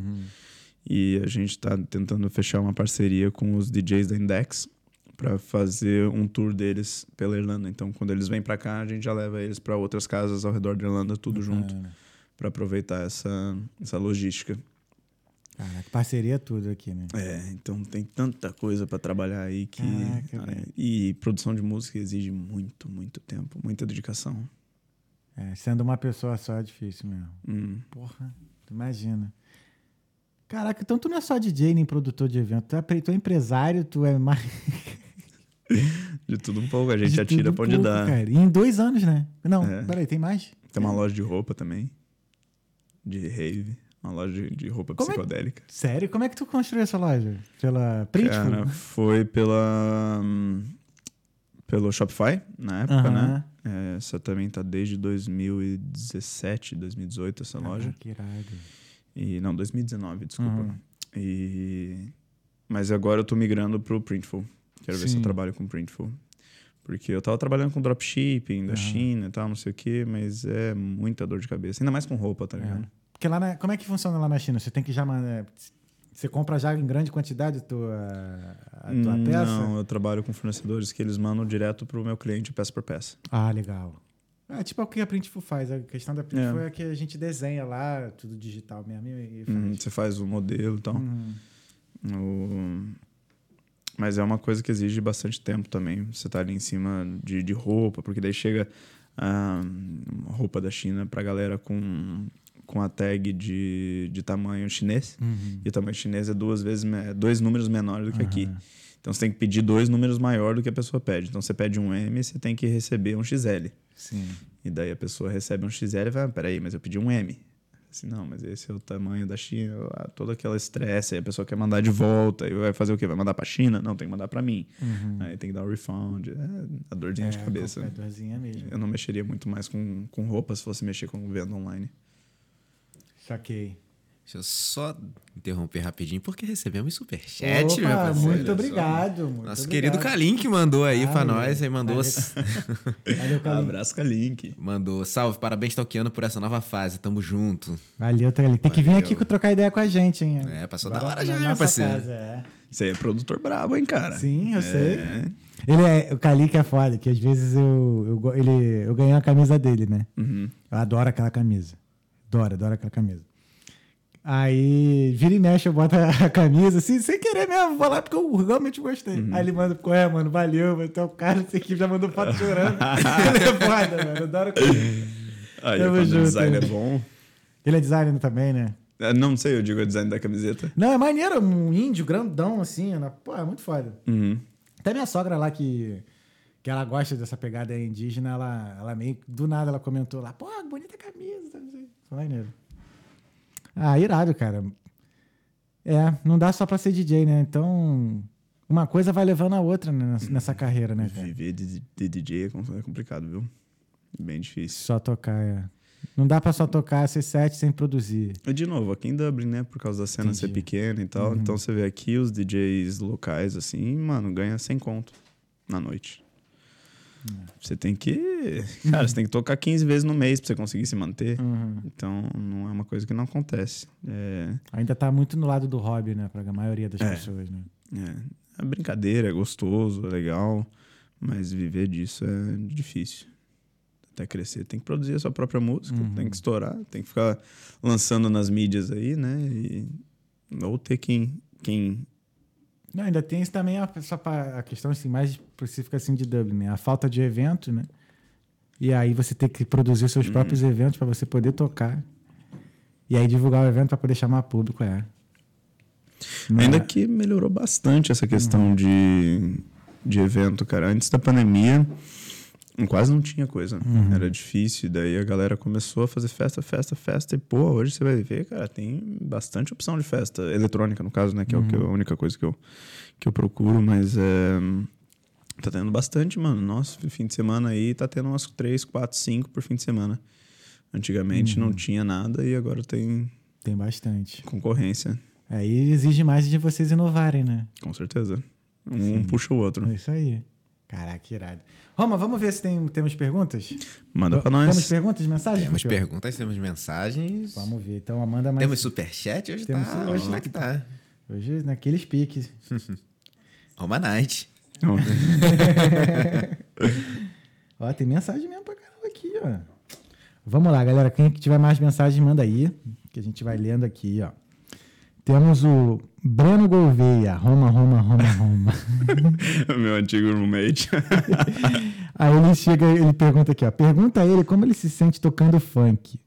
É um talento oculto dele que ele não demonstra por vergonha e aceitação da comunidade, porém manda muito bem. Nunca aconteceu, mano. No meu pendrive não entra funk, não, parça. Não curte, não? Não, meus decks ali travam se tocar funk. Não, não. Esse aí é o carioca safado, mano. Só, só escuta funk, só os podrão. Ia tomar banho, voltava do banho com o celularzão no funkão. Falei, mano, como é que tua mãe deixa você ouvir esse tipo de música? Porra, um moleque desse era expulso do ônibus, velho. Caraca, já vi uma galera sendo expulsa do ônibus, tô ouvindo funk assim. Nossa senhora. Não faço nem ideia como é que toca funk, mano. Sincero. Sério, velho? Hum, nem ideia. Uma vez eu- um DJ me ensinou, era. Ah, tu conta até o 4, fica ali, ó. Um, dois, três, quatro, aí tu na hora do. Quando tu troca. É quatro a mesma coisa. É quase Aí eu ensinando o DJ a tocar. ah, mas é aquilo, não, não curte, né? Não, tem como, né? Sim. Funk é foda. Eu, eu gosto também, mas tem. A gente recebeu aqui um professor de funk carioca, né? De dança, e a gente discutiu sobre essa parada. Aí eu falei lá que eu não curto. O, o que mata no, em alguns funks é a letra mesmo, né? A letra que, porra. Então, mano. Tava o menorzinho dançando e o cara me falando lá que vai enfiar não sei o que aonde. Eu falei, ó, qual Tá é? muito explícito, né, Tá, cara? cara. Tá demais, demais. Eu Tá. não- Como é que isso pode ser cultura, cara? não, aí não deixa. Antigamente tu tinha até mais uma separação um pouco maior, né? Que você, ah, não quero ver- ouvir essa parada específica, vou pesquisar funk proibidão. Hoje em dia, não, cara. Qualquer um, em qualquer plataforma ali. tu ouve, Antigamente, quando era funk o Melody, tem um, tinha um funk Melody, aí tinha o Proibidão, tinha o, Os medley. os Medley. Agora, sei lá, parece que é tudo proibidão mesmo e tá certo. Quanto mais besteira tem, mais popular é. E toma ali, tá Então, dancinha de TikTok. Deus me livre. Esse TikTok não dá, não, velho. Porra, fui dançarino, velho. Respeito. E agora velho. tem os, os NPC, né? Pior ainda. Não, Eu, acho, isso aí, eu isso achei aí mais dá. idiota ainda, mano. Ai, eu, vou- eu não posso dar muito minha opinião. Não, Vai ser cancelado, hein, ser cara. cancelado pelos NPCistas. NPCistas. Vamos seguindo aqui, ó. ó. Nosso ídolo aqui, ó. Reissone Rios, Luiz. Olha o brabo. Olha o bravo. Lenda viva, Deus abe- Deus abençoe hoje e sempre. Tamo junto, irmão. O Rei Sony, cara, eu conheci foi lá naquela festa em. Foi lá no Letrim. Eu fiquei impressionado porque, assim, eu troquei ideia com ele depois dele ter tocado, né? E aí eu comecei a trocar ideia assim, pai, e tal, conversando e tal. Ele falou, pô, mano, conheci, esse, é, aprendi a tocar, sei lá, acho que tinha uns seis meses, assim. Foi na pandemia e tal, eu vi os moleques lá tocando, fui, comprei um curso, comecei a tocar. Eu falei, que isso? E hoje ele tá dando curso, né? É, É, hoje ele tem Brabo. uma aulinha lá, escolinha de, de produção aí pra galera. eu vi, não, ele é Se bravo. quiser, é. Esse é um barato, cara, muito maneiro das galera aqui, né? Do nada, tipo, o cara tá com o brother ali, o cara começou a tocar. Daqui a pouco o cara tá dando aula, daqui a pouco o cara tá produzindo, daqui a pouco o cara tá com não sei quantas festas. Daqui a pouco vira marqueteiro. Marqueteiro. Maneiro. Valeu, rei. Tamo junto, hein? Braço Reis. Alexandre Paiva, dois mitos dessa Irlanda. Olha o Xandinho, tamo junto, Xandinho. Xandinho foi que deu o nome ao Toqueando, ele que batizou nós. Aí. Tem que assistir todos então, né? É, alguns ele assiste, às vezes ele, ele fala assim, porra, sábado tava em casa lá com a, com a Letícia e tal, o que, tava assistindo Talqueando. Eu falei, porra, diga, diga isso. Imagina, sábado à noite tu ficar assistindo Talqueando. Ô, Porque nós- programão, programão. Porque nós é bom mesmo, mano. Tá vendo? André Almeida, dia 17 de 12 de 2017. Uma tarde de calor, tomando cerveja e fumando narguilé. Narguilé. Desanimados com a situação que estávamos vendo no Instagram, foi o dia que decidimos sair do país. Lembro como hoje. É, Foda. Andrezinho. Irado, né? Esses momentos são maneiros demais, né? Tu olha pra trás assim, tu fala, caraca, lembra aquele dia lá, gente, doidão, não sei o quê, do nada mudamos de vida. É, e os três saíram de uma, de uma posição lá que o Léo, na época, tava trabalhando na Ambev. Tava trabalhando. Ah, Até bom, porque a Ambev dá uma, dá, tem carreira, né? E Tava tudo mais. ganhando super bem. O Léo tinha acabado de comprar um Civic Zero, daquele Nossa. Civic bonitão lá, cara. Eu Tava... sou suspeita a falar, eu amo Civic. Aquele Civic novo tava lindo. E ele. Mas também não tava muito feliz, nem eu, nem ele, nem o André. Os três meio inquietos na vida. E o André tava trabalhando na, na Dupont, em São Paulo também. Na puta de uma empresa. É, é, E Léo- tu, tu tava fazendo o quê? eu tava terminando de me, me formar. Entendi. Eu fiz cinco anos de, de faculdade. Fiz engenharia de produção, fiz engenharia eletrônica no começo, fiz dois anos, aí depois mudei para engenharia de produção, fiz mais três anos, para chegar no final dos cinco anos e falar, pelo amor de Deus, o que, que eu tô fazendo aqui? Não quero mais disso. Não tava feliz, né, mano? É, o André também fez engenharia, o Léo também da engenharia. O, o André não formou também, o André saiu, eu também não formei, e o Léo já tinha formado, ele estava trabalhando na Bev e também largou tudo e veio para cá. Viemos tudo na loucura. Hoje o Léo tá casado, morando nos Estados Unidos, trabalhando em Eita! iate. Caraca, maneiro. Pô, o moleque foi pros States. E o André tá aqui trabalhando no, acho que no Citibank. Tá trabalhando, Ah, tá todo mundo bem, pô. tá todo mundo encaminhado. Maneiro demais, cara. Eu gosto, eu gosto dessas histórias, tá vendo? Eu gosto dessas histórias. Ah, o Breno Gouveia, frequenta sim, mentiroso. Ah, deve estar falando da Dice. Ah, não, frequentar a gente frequenta, até dança um pouquinho de funk. É, Tocar, não. Ó, o Marcelo Underbeat. Marcelão. Aê, Roma, brabo. Tamo junto, Marcelão. Marcelo, ele tem uma empresa de iluminação aqui, cara. Ele faz iluminação de evento. É, Ele trouxe a brabo. empresa pra cá, acho que ele já trabalhava com isso lá no Brasil também. faz uns 20 Marcelo é anos brabo. já, é. Eu conheci o Marcelo, foi na casa do Ortega. Marcelo Ortega, conhece? O Bri? Hã? O Bri? Bri Ortega? Ixi, não sei. É, É DJ sei se- também, não? É DJ. Eu DJ, só que é de vinil. Aham, Ele toca mais vinil. E a esposa dele também toca, a Fabi, a Nós Chile. Uhum. Todo mundo veio aqui já. Ah, não, é o Ortega, né? Que é daqui. O- que é, eu acho que eu sei. não, é Ortega outro. Disco Dance. Aham, eu já é ouvi falar desse cara. Ele é. Então, aí eu conheci o Marcelo Underbeat lá. Eles estavam lá. Tava assim uma resenha lá na casa, aí o Ortega começou a tocar. Daqui a pouco o Marcelo vai e começa a pegar os discos do, do Ortega e tocar também. Eu falei, mano, é assim mesmo? Cada um vai pegando o disco do outro aqui. E uns discos assim que eu falei assim, como é que tu sabe que esse disco é bom? Ele, ah, não, cara, a gente estuda, não sei o que, Uhum. tudo mais. Aí eu falei, brabo, mano, Jack. Ele tocou um drum and bass agora esse fim de semana ali também. Brabo. É. Nossa. É, Marcelo, Marcelo é relíquia. Valeu, valeu, Marcelo. Tamo junto. Ronaldo Costa aí, ó. Nosso Ah, rei das crias. É, O cara que mudou o nosso mindset sobre Bitcoin. Tava falando sobre isso aí hoje, agora. Pô, antes e do- se tu tiver dúvida, se você que tá assistindo tá com dúvida sobre Bitcoin e tudo mais, e criptomoeda, veja o episódio 212, não, 211. 211, isso. 211 com Ronaldo Costa. Brabo. Como salvar seu dinheiro. Como salvar seu dinheiro, se, se livrar das amarras dos governos e proteger seu patrimônio. Aí, tá vendo? elevar o seu patamar financeiro. Kalink mandou uns coraçõezinhos aqui. Tamo junto, irmão. Uh, André Almeida, pergunta da coleção de fones de ouvido. Você tem coleção de fone de ouvido? Pensa uma pessoa que gosta de fone de ouvido, cara. Eu acho que eu devo ter uns 8, 9. É, daí pra mais. Sério? Ah, de tudo quanto é jeito. Tem aqueles de tipo da, do AirPods, né? Uhum. Que é pra usar quando tá usando é, touca ou coisa assim, que não dá pra colocar o grandão. Sim. Aí tem um grandão que é pra viajar e pra tocar. Aí tem o outro que é Bluetooth, um que é sem Bluetooth, um com fio, um sem fio, um pro computador. Aí vai. Ah, então tudo tem, um, tem uma explicação. Então. É, tudo tem uma, tem necessidade uma, não, tem uma explicação tem. Tem tudo um. Não é que, cara, um motivo. Isso aqui é pra isso, isso aqui é pra aquilo. Ah, aqui, ó. Aprenda a investir em cripto, nosso querido Ronaldo. Fala pro Fê que a Roberto está com saudades dele. Risos. Olha só. Entregando um amigo aqui, ó. A Roberta é a antiga gerente do, do lugar que a gente trabalhava ali. Ah, entendi. Aquele, o último lugar, assim, que você fala assim, mano, eu preciso sair daqui. Preciso trabalhar com o que eu gosto, preciso fazer. O Ronaldo tá lá ainda? O Ronaldo tá lá ainda. Então, ah, ele falou então desse lugar aí. É, muito Acho bom que- a comida lá, que- o crew. É, ele falou, ele falou. Ronaldo é foda. o Underbeat.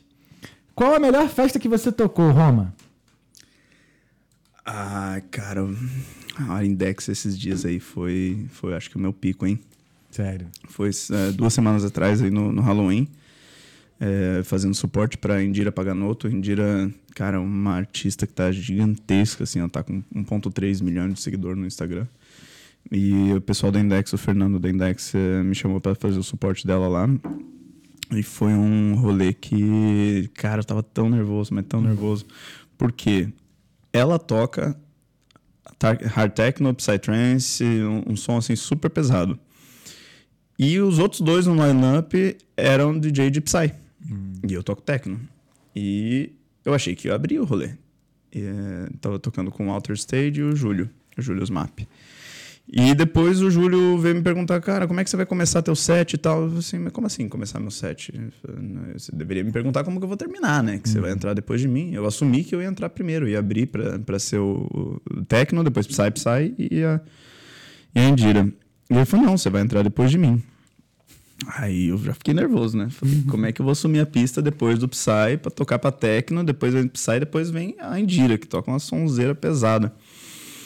Então, mano, foi bastante preparação ali pra aquele rolê e tal. E, mas foi um sold out, 1.100 pessoas. Foi o maior público que eu já toquei. E a festa mais louca, assim, aquela balada ali de iluminação, de, de estrutura, equipamento de som. Ali foi muito, muito bom. Irado, irado. Ah, temos aqui, ó, Alexandre Paiva, vulgo Xandinho. Divulga as futuras festas aí, pô. Quero ir. Roma já tem até fã-clube. Ah. Por causa dessa parada aí. É, por causa dessa festa do Index aí, umas, uns amigos dele ali falaram que estavam lá no Index, curtiram muito o set e acabaram de- colando aí na festa da semana passada também. Cara, divulgação, a próxima agora é nessa sexta-feira. É, vai ser a nossa segunda edição da, de uma festa de é, tecnomelódico, que é a minha paixão. Eu comecei a escutar música e querer tocar justamente por causa É, dessa aquela, é festa. aquela que tá no teu Instagram? É aquela que Pô, tá ali no Instagram. Com todo respeito, posta aí pra nós. Só um minuto. Tem um videozinho ali, né? E esse é o meu estilo favorito de festa. De música, quer dizer. Ó o dog. Caraca, irado. Ué? Qual foi, Jamal? É, a Pig, cara, é uma das, das baladas do, do sonho, assim, quando eu cheguei aqui. Eu entrei naquele lugar, porque é um dos únicos pubs de, de música eletrônica que tem aqui, né? E a galera conhece por ser música eletrônica. E quando a gente chegou aqui, eu olhei aquele lugar e falei, cara, como eu quero tocar nesse lugar, quero fazer uma festa nesse lugar. E daí, dois anos depois, agora a gente vai fazer a segunda edição lá. A última edição foi um sold out, de 350 pessoas, tava a coisa mais linda. Que irado. E um som fino, assim, um som de qualidade, um som... Ó o Marcelo O Marcelão, Underbeat, Underbeat, arregaçou. O Marcelo Ah o- True Rave Party. fazendo também a iluminação. Ih, eu conheço esse X-Raves aí, X hein? Raves aí. Eu conheço esse X-Raves aí, hein? É. E para quem quiser colar, vai ser na sexta-feira, agora na PIG, começando às 11 horas da noite, vai até às 2 e meia da manhã. Tem o link na nossa bio ali para Aí, os ingressos. de bola. Tá vendo? Então, sexta, né? Sexta. Sextou. Na próxima semana tem Tem Rafael Cerato ali na Here Now, na, na beira do rio, na antiga Index. Hum, junto ah, mudou? com a galera do Solstício. A Index foi parar na, na Opium agora, na antiga Opium. Lá, lá atrás da Candem. E aqui agora Caraca. virou Here Now. Eu tô mó tempão sem sair mesmo. Aí, ó. A Index não era aquele 3940? A Index é o 3940. Era. Isso. Entendi. Que hoje é o Here Now. Pô, lá, eu não gostava de lá, não. Não, lá eu também não gosto, não. Inclusive, Pô, eu não entendo. Qual foi? Teve um show, acho que foi do. Não sei se foi o Boris Brecha ou foi agora, o... Borisão. Não sei se foi o Boris Brecha ou foi o... aquele de Florianópolis, Cristo, que é um pessoal pesado demais. Caraca, meu irmão. De Florianópolis. É, ele é do sul, o DJ. Porra, eles têm um som pesadão. Acho Vegas? Que é... Vegas, Vegas, Não, Vegas. mas eu tava. Pô, eu não consegui ficar lá embaixo, porque tava cheio pra cacete. Eu fui ver o Romário. No... eu fui ver o Roco. No. No, no, primeiro andar lá, cara. Porque não dava, não dava, não, muito cheio. E lá Eu não entendo. Fazer filmagem lá também. É, muito escuro. É, terrível, cara. teto baixo. É. Os caras colocam. Eu fui no show do, do Boris em Budapeste. Cara, tinha acho que umas 6 mil pessoas, assim. Era um, um estádio gigante. Os caras meteram um baita do show. Era só por causa do Boris, tá ligado? Era o show do Boris. Primeiro. Não, desculpa, perdão. Não, vai, vai. Não, fala, fala. Não, eu ia falar que foi o primeiro que ele tocou depois da pandemia. Três horas de set, ah, assim. Foi por isso. doida. Pô, essas festas logo depois da pandemia estavam muito boas, né? mano? Não tava muito cheio, porque tinha galera que tava com medo, mas assim, sei lá, parece que os artistas estavam tocando de uma, de uma forma Imagina, assim. dois to- anos sem né? tocar, galera. Caraca, tu já tocou pra um público assim grandão? Tipo, 10 mil pessoas? Não, não. A maior festa que eu já toquei foi essa na Index aí, 1100. E depois dessa foi um rolezinho que a gente fez aqui na praia, que a gente já fez alguns aqui. Sim, E sim. deu umas 600 pessoas, eu acho, assim também. Mano, evento assim de 10 mil pessoas. Imagina a energia. O... Não passa nem agulha quando tu tá ali na coxinha pra entrar e o maluco fala assim. Nunca, nunca fui falar do meu nome, né? Porque eu, tava, era, eu era dançarino, então eu falava, com vocês, Naldo bem, que não sei o quê. Moleque, aí o pessoal já gritava, que, que vem do cinema. E aí tudo tremendo assim, ó. Nossa. Cara, é a vontade de ir no banheiro, é a vontade que dá de fazer tu, mas não tem como. Tu tem, tu tem que fazer, fazer tem que E performar. passa depois que entra no palco? Ou... Passa, mano. É? Passa depois passa. Ah, tu tá ali já, não? É. Aí acho que quando tu entra no palco, tu é, pelo menos assim, minha experiência, né? Tu chegou, aí tu viu aquela mon... aquele, ai, uma montanha de gente ali. Da primeira música ali, já no primeiro, no primeiro refrão, tu já, já, Já esquece passou. que tu já tá no palco e tu só foca ali no, no que tem que fazer, tem que olhar pro outro bailarino lá pra ver se tá alinhado. Aí já começa a focar no teu. Pra mim é bater no play ali. Bateu no É, play, chegou já. lá, bateu no play, esqueça. Já era. Incorpora o Yuri. Né? Aí, dali. Já era. O Yuri incorporado é sinistro, tá? É, seguimos. ADRGO, Goiânia. Eu não sei quem é, não. Deve ser Adriano Goi Goiânia. Não sei, é ADRGO que tá aqui. Sabe quem é? Tá, ADRGO. Tá, não sei quem é, mas tá aí, ó. Pergunta aí se é verdade que o Roma tá caindo nos encantos do Psytrance e vai mudar de estilo logo menos. Olha lá. Logo menos, o povo quer saber. Cara, eu andei. Eu fui pra dois festivais de Psy. Eu meio que falo pra todo mundo que eu não gosto de Psy, né? É, que claramente é mentira depois desses dois, dois festivais aí. Não, é um, é um som que eu gosto, mas é um som que me cansa. É, É, me cansa também. eu é umas duas, três horas assim, e depois disso eu já começo a meio cansar. Eu gosto de techno. Techno porrada. sou do- que do não tecneiro para, também. Eu sou tecneiro. E eu descobri que eu sou mais tecneiro foi na Tomorrowland. É? Tu acredita, cara? Porra. Não sei- É porque assim, cara, eu já fui em alguns eventos com o Alexandre que tá vendo, ele tá ligado, que é a minha reclamação de todos os eventos. Uhum. É a porra do break que vocês fazem. Eu vou falar vocês porque tá também que Sim, você faz sim. também. É um saco, meu irmão. É um saco. Tu tá ali, porra, no que eu Na falo também pegada, na, na úria do macaco, que eu falo assim. né? Tu tá ali, caralho, mano, você tá na onda, porra, gostosinho, pai, tu tá não sei o que, daqui a pouco para, aí diminui. Mano, eu já teve. Teve uma vez foi no, foi no Ultra. Eu saí lá do palco principal, fui voado no, no Resistance, né? Não sei se tu já foi no Ultra. No outro ainda não. Então, no Ultra tem aquele o palco Resistance que é só tecneira mesmo, só ir sem parar. Tanto que acho que teve Carcox lá, cinco horas direto, assim. Ele gosta de fazer long set. E aí eu saí lá do palco principal reclamando, eu tava, né? Aí eu xinguei geral, falei, ah, vai tomar, não quer, não sei o quê, porra, eu vim aqui pra escutar silêncio, não. E peguei minhas coisas e falei com o Alexandre, tu vai vir? Aí ele, aí ele titubeou, eu, então tu fica aí. Aí foi falou depois. Mano, não deu cinco minutos, veio todo mundo depois. É, eu falei, ah, não dá não, mano, eu quero curtir, porra, paga caro pra vir, tu viaja pra curtir silêncio, não dá não. É porrada, tem que ter porrada o tempo inteiro. O tempo inteiro. Tem que ser tecneira mesmo. Aí eu desanimei de tech house e tal. O bagulho é tecneira mesmo, é tech, tech. E não para, E tá não aqui, para. tag. Cara, é, Ó, você é defensor do Tech House aqui, hein? Olá. Não, eu tchá, irmão. Não. Side Pô, pra me chamar pra festival tem que ser assim, mano. Não, Porradeiro mesmo. o O. Tecno, ele tem, tem o seu encanto, sim. Não, que isso. Seguimos aqui. É, o ADRGO botou aqui, ó. Verdade, eu sou o CEO do fã clube. o André Almeida, DJ, produtor de festa, marqueteiro, empresário, criador de cobras e tartarugas. Olha, jogou mais coisa na roda. Tu cria cobra? Não, cara, meus pais são criadores de répteis.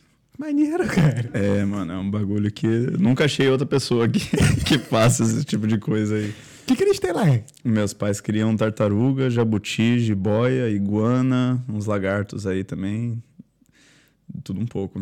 Mas por, desculpa, mas por que, que eles criam esses animais? Cara, foi uma loucura aí. Meu pai sempre foi apaixona- apaixonado por bicho. E em 97, o cara. Ele tinha uma empresa de é, produtos para pet. Então, tipo assim, shampoo para cachorro, shampoo para cavalo, para gato, essas coisas, tipo de coisinha assim. E é, esse tipo de empresa precisa ter um responsável técnico, é, que é normalmente biólogo ou veterinário, coisa assim. E esse cara deu a ideia pro meu pai e falou assim: por que que você não cria tartaruga? Tartaruga, quem que cria tartaruga? O que, que é tartaruga? Ah, não, tartaruguinha assim, assim. Ah, vamos dar entrada no projeto. Deu entrada no projeto e começou. E começou a vender, começou a vender e o negócio começou a ficar melhor. E uns dois anos depois fechou a, a, a entrada, a portaria lá que deixava entrar novos criadores. Então, durante quase 20 anos, a gente ficou sendo um monopólio de, de tartaruga. Ninguém mais criava tartaruga no Brasil, ninguém podia criar tartaruga. Então, nós éramos os únicos criadores até dois anos passados de, de tartaruga do Brasil. E, então, a gente vende para o Brasil inteiro. E daí, com isso, começou a... Tinha o jabuti também. E daí, depois do jabuti veio as, as jiboias. Aí agora tem as iguanas, tem as, as jiboias do, do deserto, que são um outro bicho lá. Tem dragão de Komodo, não? Dragão de Komodo ainda não, mas meu pai é meio doido, é capaz de ter no futuro aí, cara. Caraca, imagina. Tem 70 cobras em casa lá. Caraca, que doido. Eu não sou muito chegado, não. É, lá ele, filho. Lá ele. Tá. Nunca tive uma tartaruga de estimação. Sério? Nunca, não. Não é minha pegada, não. Entendi. Tra- Trabalhar com bicho assim.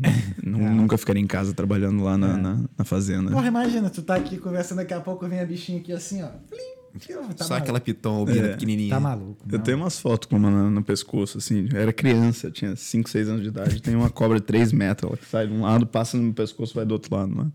Meu pai sempre gostou, sempre gostou. Caraca, que maneiro, velho. Você mora em fazenda, em sítio. Entendi. Caraca, bizarro. Cada um, né? É, Alexandre Paiva. Esse rolê da Index foi foda mesmo. Inclusive, foi aí que surgiu o fã-clube dele. Olá. Tá vendo? Esse foi o brabo set mais pesado que eu já toquei. O Kalim, que botou aqui Vegas, era o Vegas mesmo. O Breno Gouveia. Pede pra ele falar da galera no Carnaval da Dices aplaudindo ele e a Vera depois do set. Carnaval da Dices. Essa foi outra, mano. Até queria deixar aqui meu agradecimento da, pra Júlia, da Vibes. É, Aliás, eu agradeço sempre a Júlia também, porque se não fosse a Júlia e a Lorena da Vibes, as duas, não existiria o Talkando Podcast. A Lorena eu acho que eu não conheço. Não, é- não, né? Ela veio aqui. Ela não veio ainda na, na Irlanda já? Porque eu conheci a Lorena Ah, ela é do Brasil. É assim, Ah, tá. lá de Governador Valadares. Uhum. Mas se não fossem essas, elas, elas duas, né, acho que não existiria o Talkando. É mesmo? Porque eu era colaborador da Vibes. Eu fotografava os eventos e tal, viajava e tudo mais. E, e aí foi quando rolou a pandemia, aí a Lorena veio com a ideia de fazer as lives dos DJs, né? Que aí era o Delute, que fazia e tal com a gente. O Digo, o Digo isso me ajudou muito, me ensinou muito a fazer a live também. E aí foi a partir, aí eu aprendi a fazer as lives. Aí vendo com as lives como eram feitas, eu vi, cara, se botar dois microfones e três câmeras, é Dá podcast. Então, assim, eu sempre falo, se não fosse a Lorena ou a Júlia, e a Júlia, não existiria Talkando. Se fosse as duas meninas aí com essa de me É. colocar nessa. E W é minúscula, né, cara? Sim. Uma pessoa acaba ajudando a outra e tá tudo, todo mundo interligado. É. E ajuda nem sempre é, sei lá, dinheiro, alguma parada. É você dar uma ideia, É. você colocar a pessoa numa outra situação. E ela simplesmente falou, cara, ó, a gente tá afim de fazer isso, vocês são nossos colaboradores, a gente só pensou em vocês, o que, que vocês acham? Uhum. Aí mandou uns links lá de tutorial, eu li rapidinho, pô, vambora. É, ter, ter ido tocar na DICE daquela vez. Duas, eu já toquei duas, duas ou três vezes na DICE, acho que foi duas. E.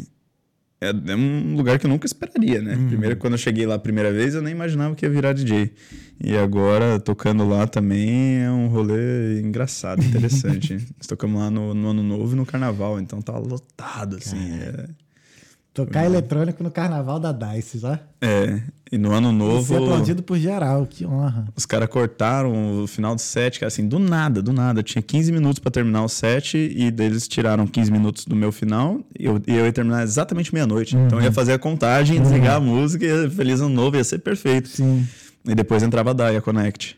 E os caras cortaram 15 minutos do meu, 15 minutos dela e botaram o áudio do funk do, do, do palco principal lá, porque eles queriam fazer a contagem. Porra, mas a contagem você precisa de 10 segundos, cara. Não de Racharam a 15 minutos, foice. tiraram meia hora, mano. Nossa. Não faça isso. Mas gente. mesmo assim foi, Foi- foi, muito foi- bom. foi Foi, muito maneiro. bom, muito bom. Show. Ó, temos o Kalink aqui, só 70 cobras. Romaneto, acabaram as perguntas aqui, mensagem também. Teve alguma pergunta que eu não fiz que você gostaria de ter respondido? Hum. Essa é uma boa. Tu não sabe a próxima. Cara, tem a pergunta que eu diria. Faria tudo de novo? Faria? Desde o ponto de Irlanda, o ponto de ter decidido sair do Brasil, de ter decidido dar as caras, de. Cara, de começar um negócio, de. é, ajudar pessoas, né? Porque ele- indiretamente você está ali ajudando pessoas. Eu acho que faria com certeza tudo de novo. é, e tem muito ainda para explorar, muitos outros países para para desbravar. Tá quantos anos, cara? É, 29. 29. 29. Se tem alguém assistindo do Brasil, faça um intercâmbio. É. Vai viver fora, vá experienciar uma vida fora do país, que é, é uma coisa que É, acho a que todo gente fala pra deveria ter. experienciar porque depois muda, cara. Hoje, hoje, por exemplo, talvez eu acho que você também. Eu não consigo hoje, sei lá, ter sequer uma noção de como eu seria eu hoje se eu tivesse, não tivesse feito intercâmbio. Uhum. Não tenho mais ideia, assim, como é que é a minha vida, o que, que ia ser da minha vida hoje. Muda tanto, né? Sim. Porque, assim, uma coisa é certa. Eu vim, né, pra trabalhar com, que eu, né, com, com engenharia, né, de software, né, que é o que eu trabalho. Mas fazer podcast, conhecer essa, um monte de gente que eu conheço hoje e tal, hum, nunca passou pela minha cabeça. E aí, quando para pra pensar assim, vale assim, caramba, foi por causa de duas meninas que elas tinham um projeto delas de música eletrônica. E eu vim. E foi também o Alexandre também que me indicou pra fotografar essa, pra, a- a- o trabalho delas. Então, assim, surreal. É uma, um ato que você toma ali que às vezes muda a tua vida completamente, você não faz nem ideia do que, que vai acontecer. A vida é muito louca. E a gente quer planejar tudo e não tem controle Pois de é. nada. A maioria das coisas que eu planejei, sai, é, mudou, o, o planejamento mudou, tipo, no meio do caminho, foi Uhum. para um outro caminho e eu falei, cara, que bom. que bom. Eu acho que aqui na Irlanda a gente é, vê que o caminho para chegar em outros lugares é pessoas. Sim. Né? Sem dúvidas. Sem a menor dúvida. Sem a menor dúvida.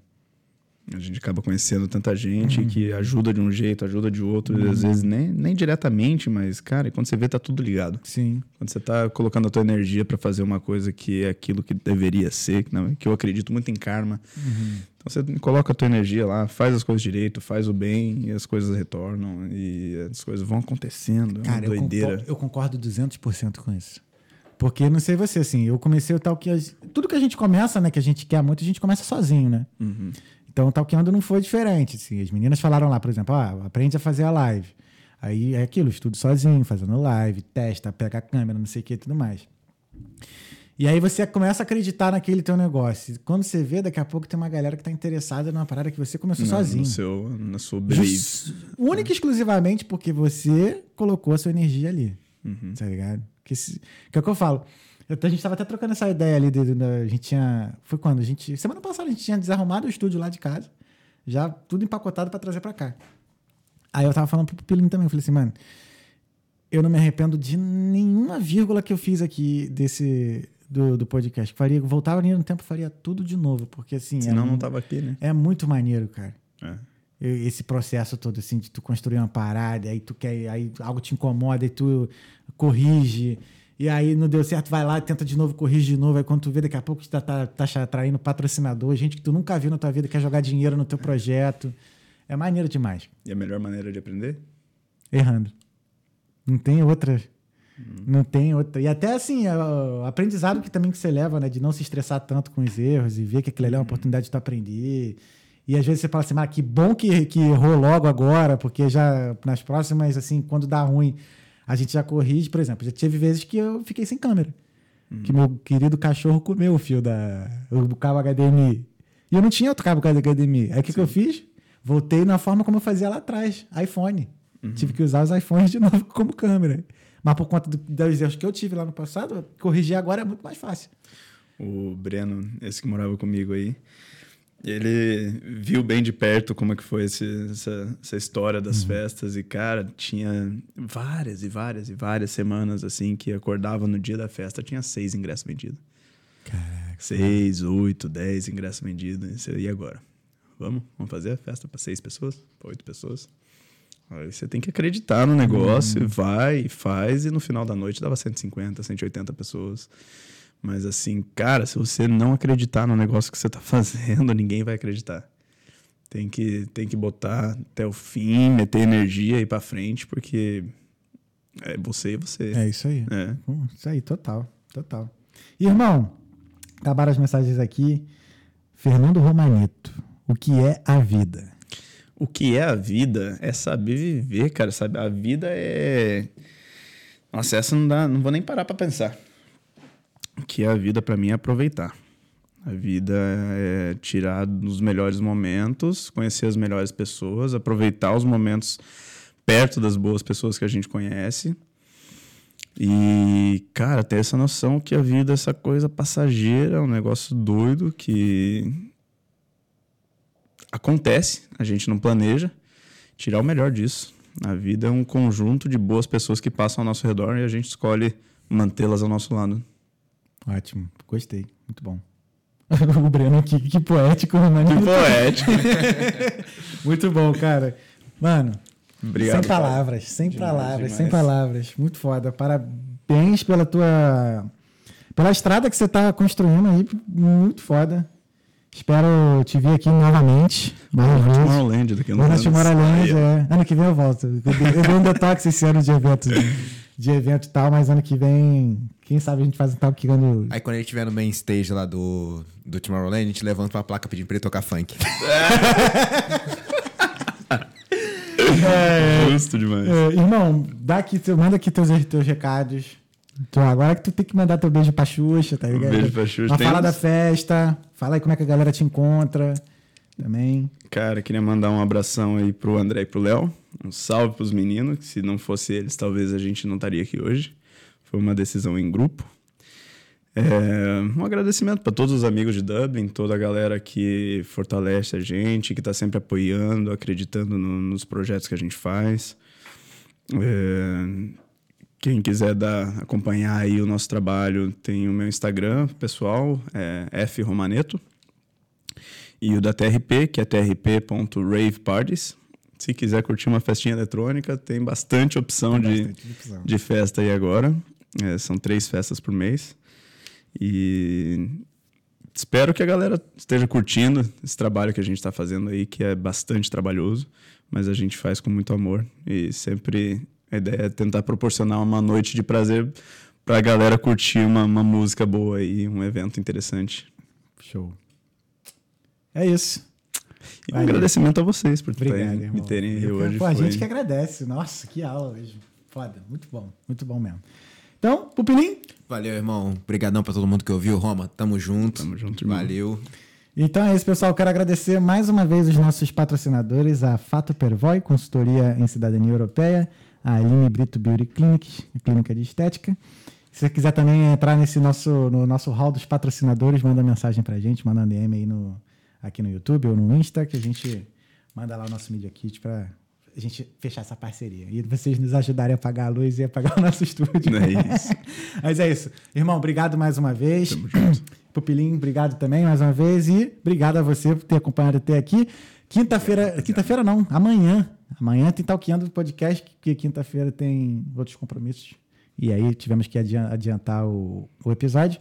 Amanhã a gente está de volta com o Everton. É, sobre falar sobre marca pessoal e presença digital.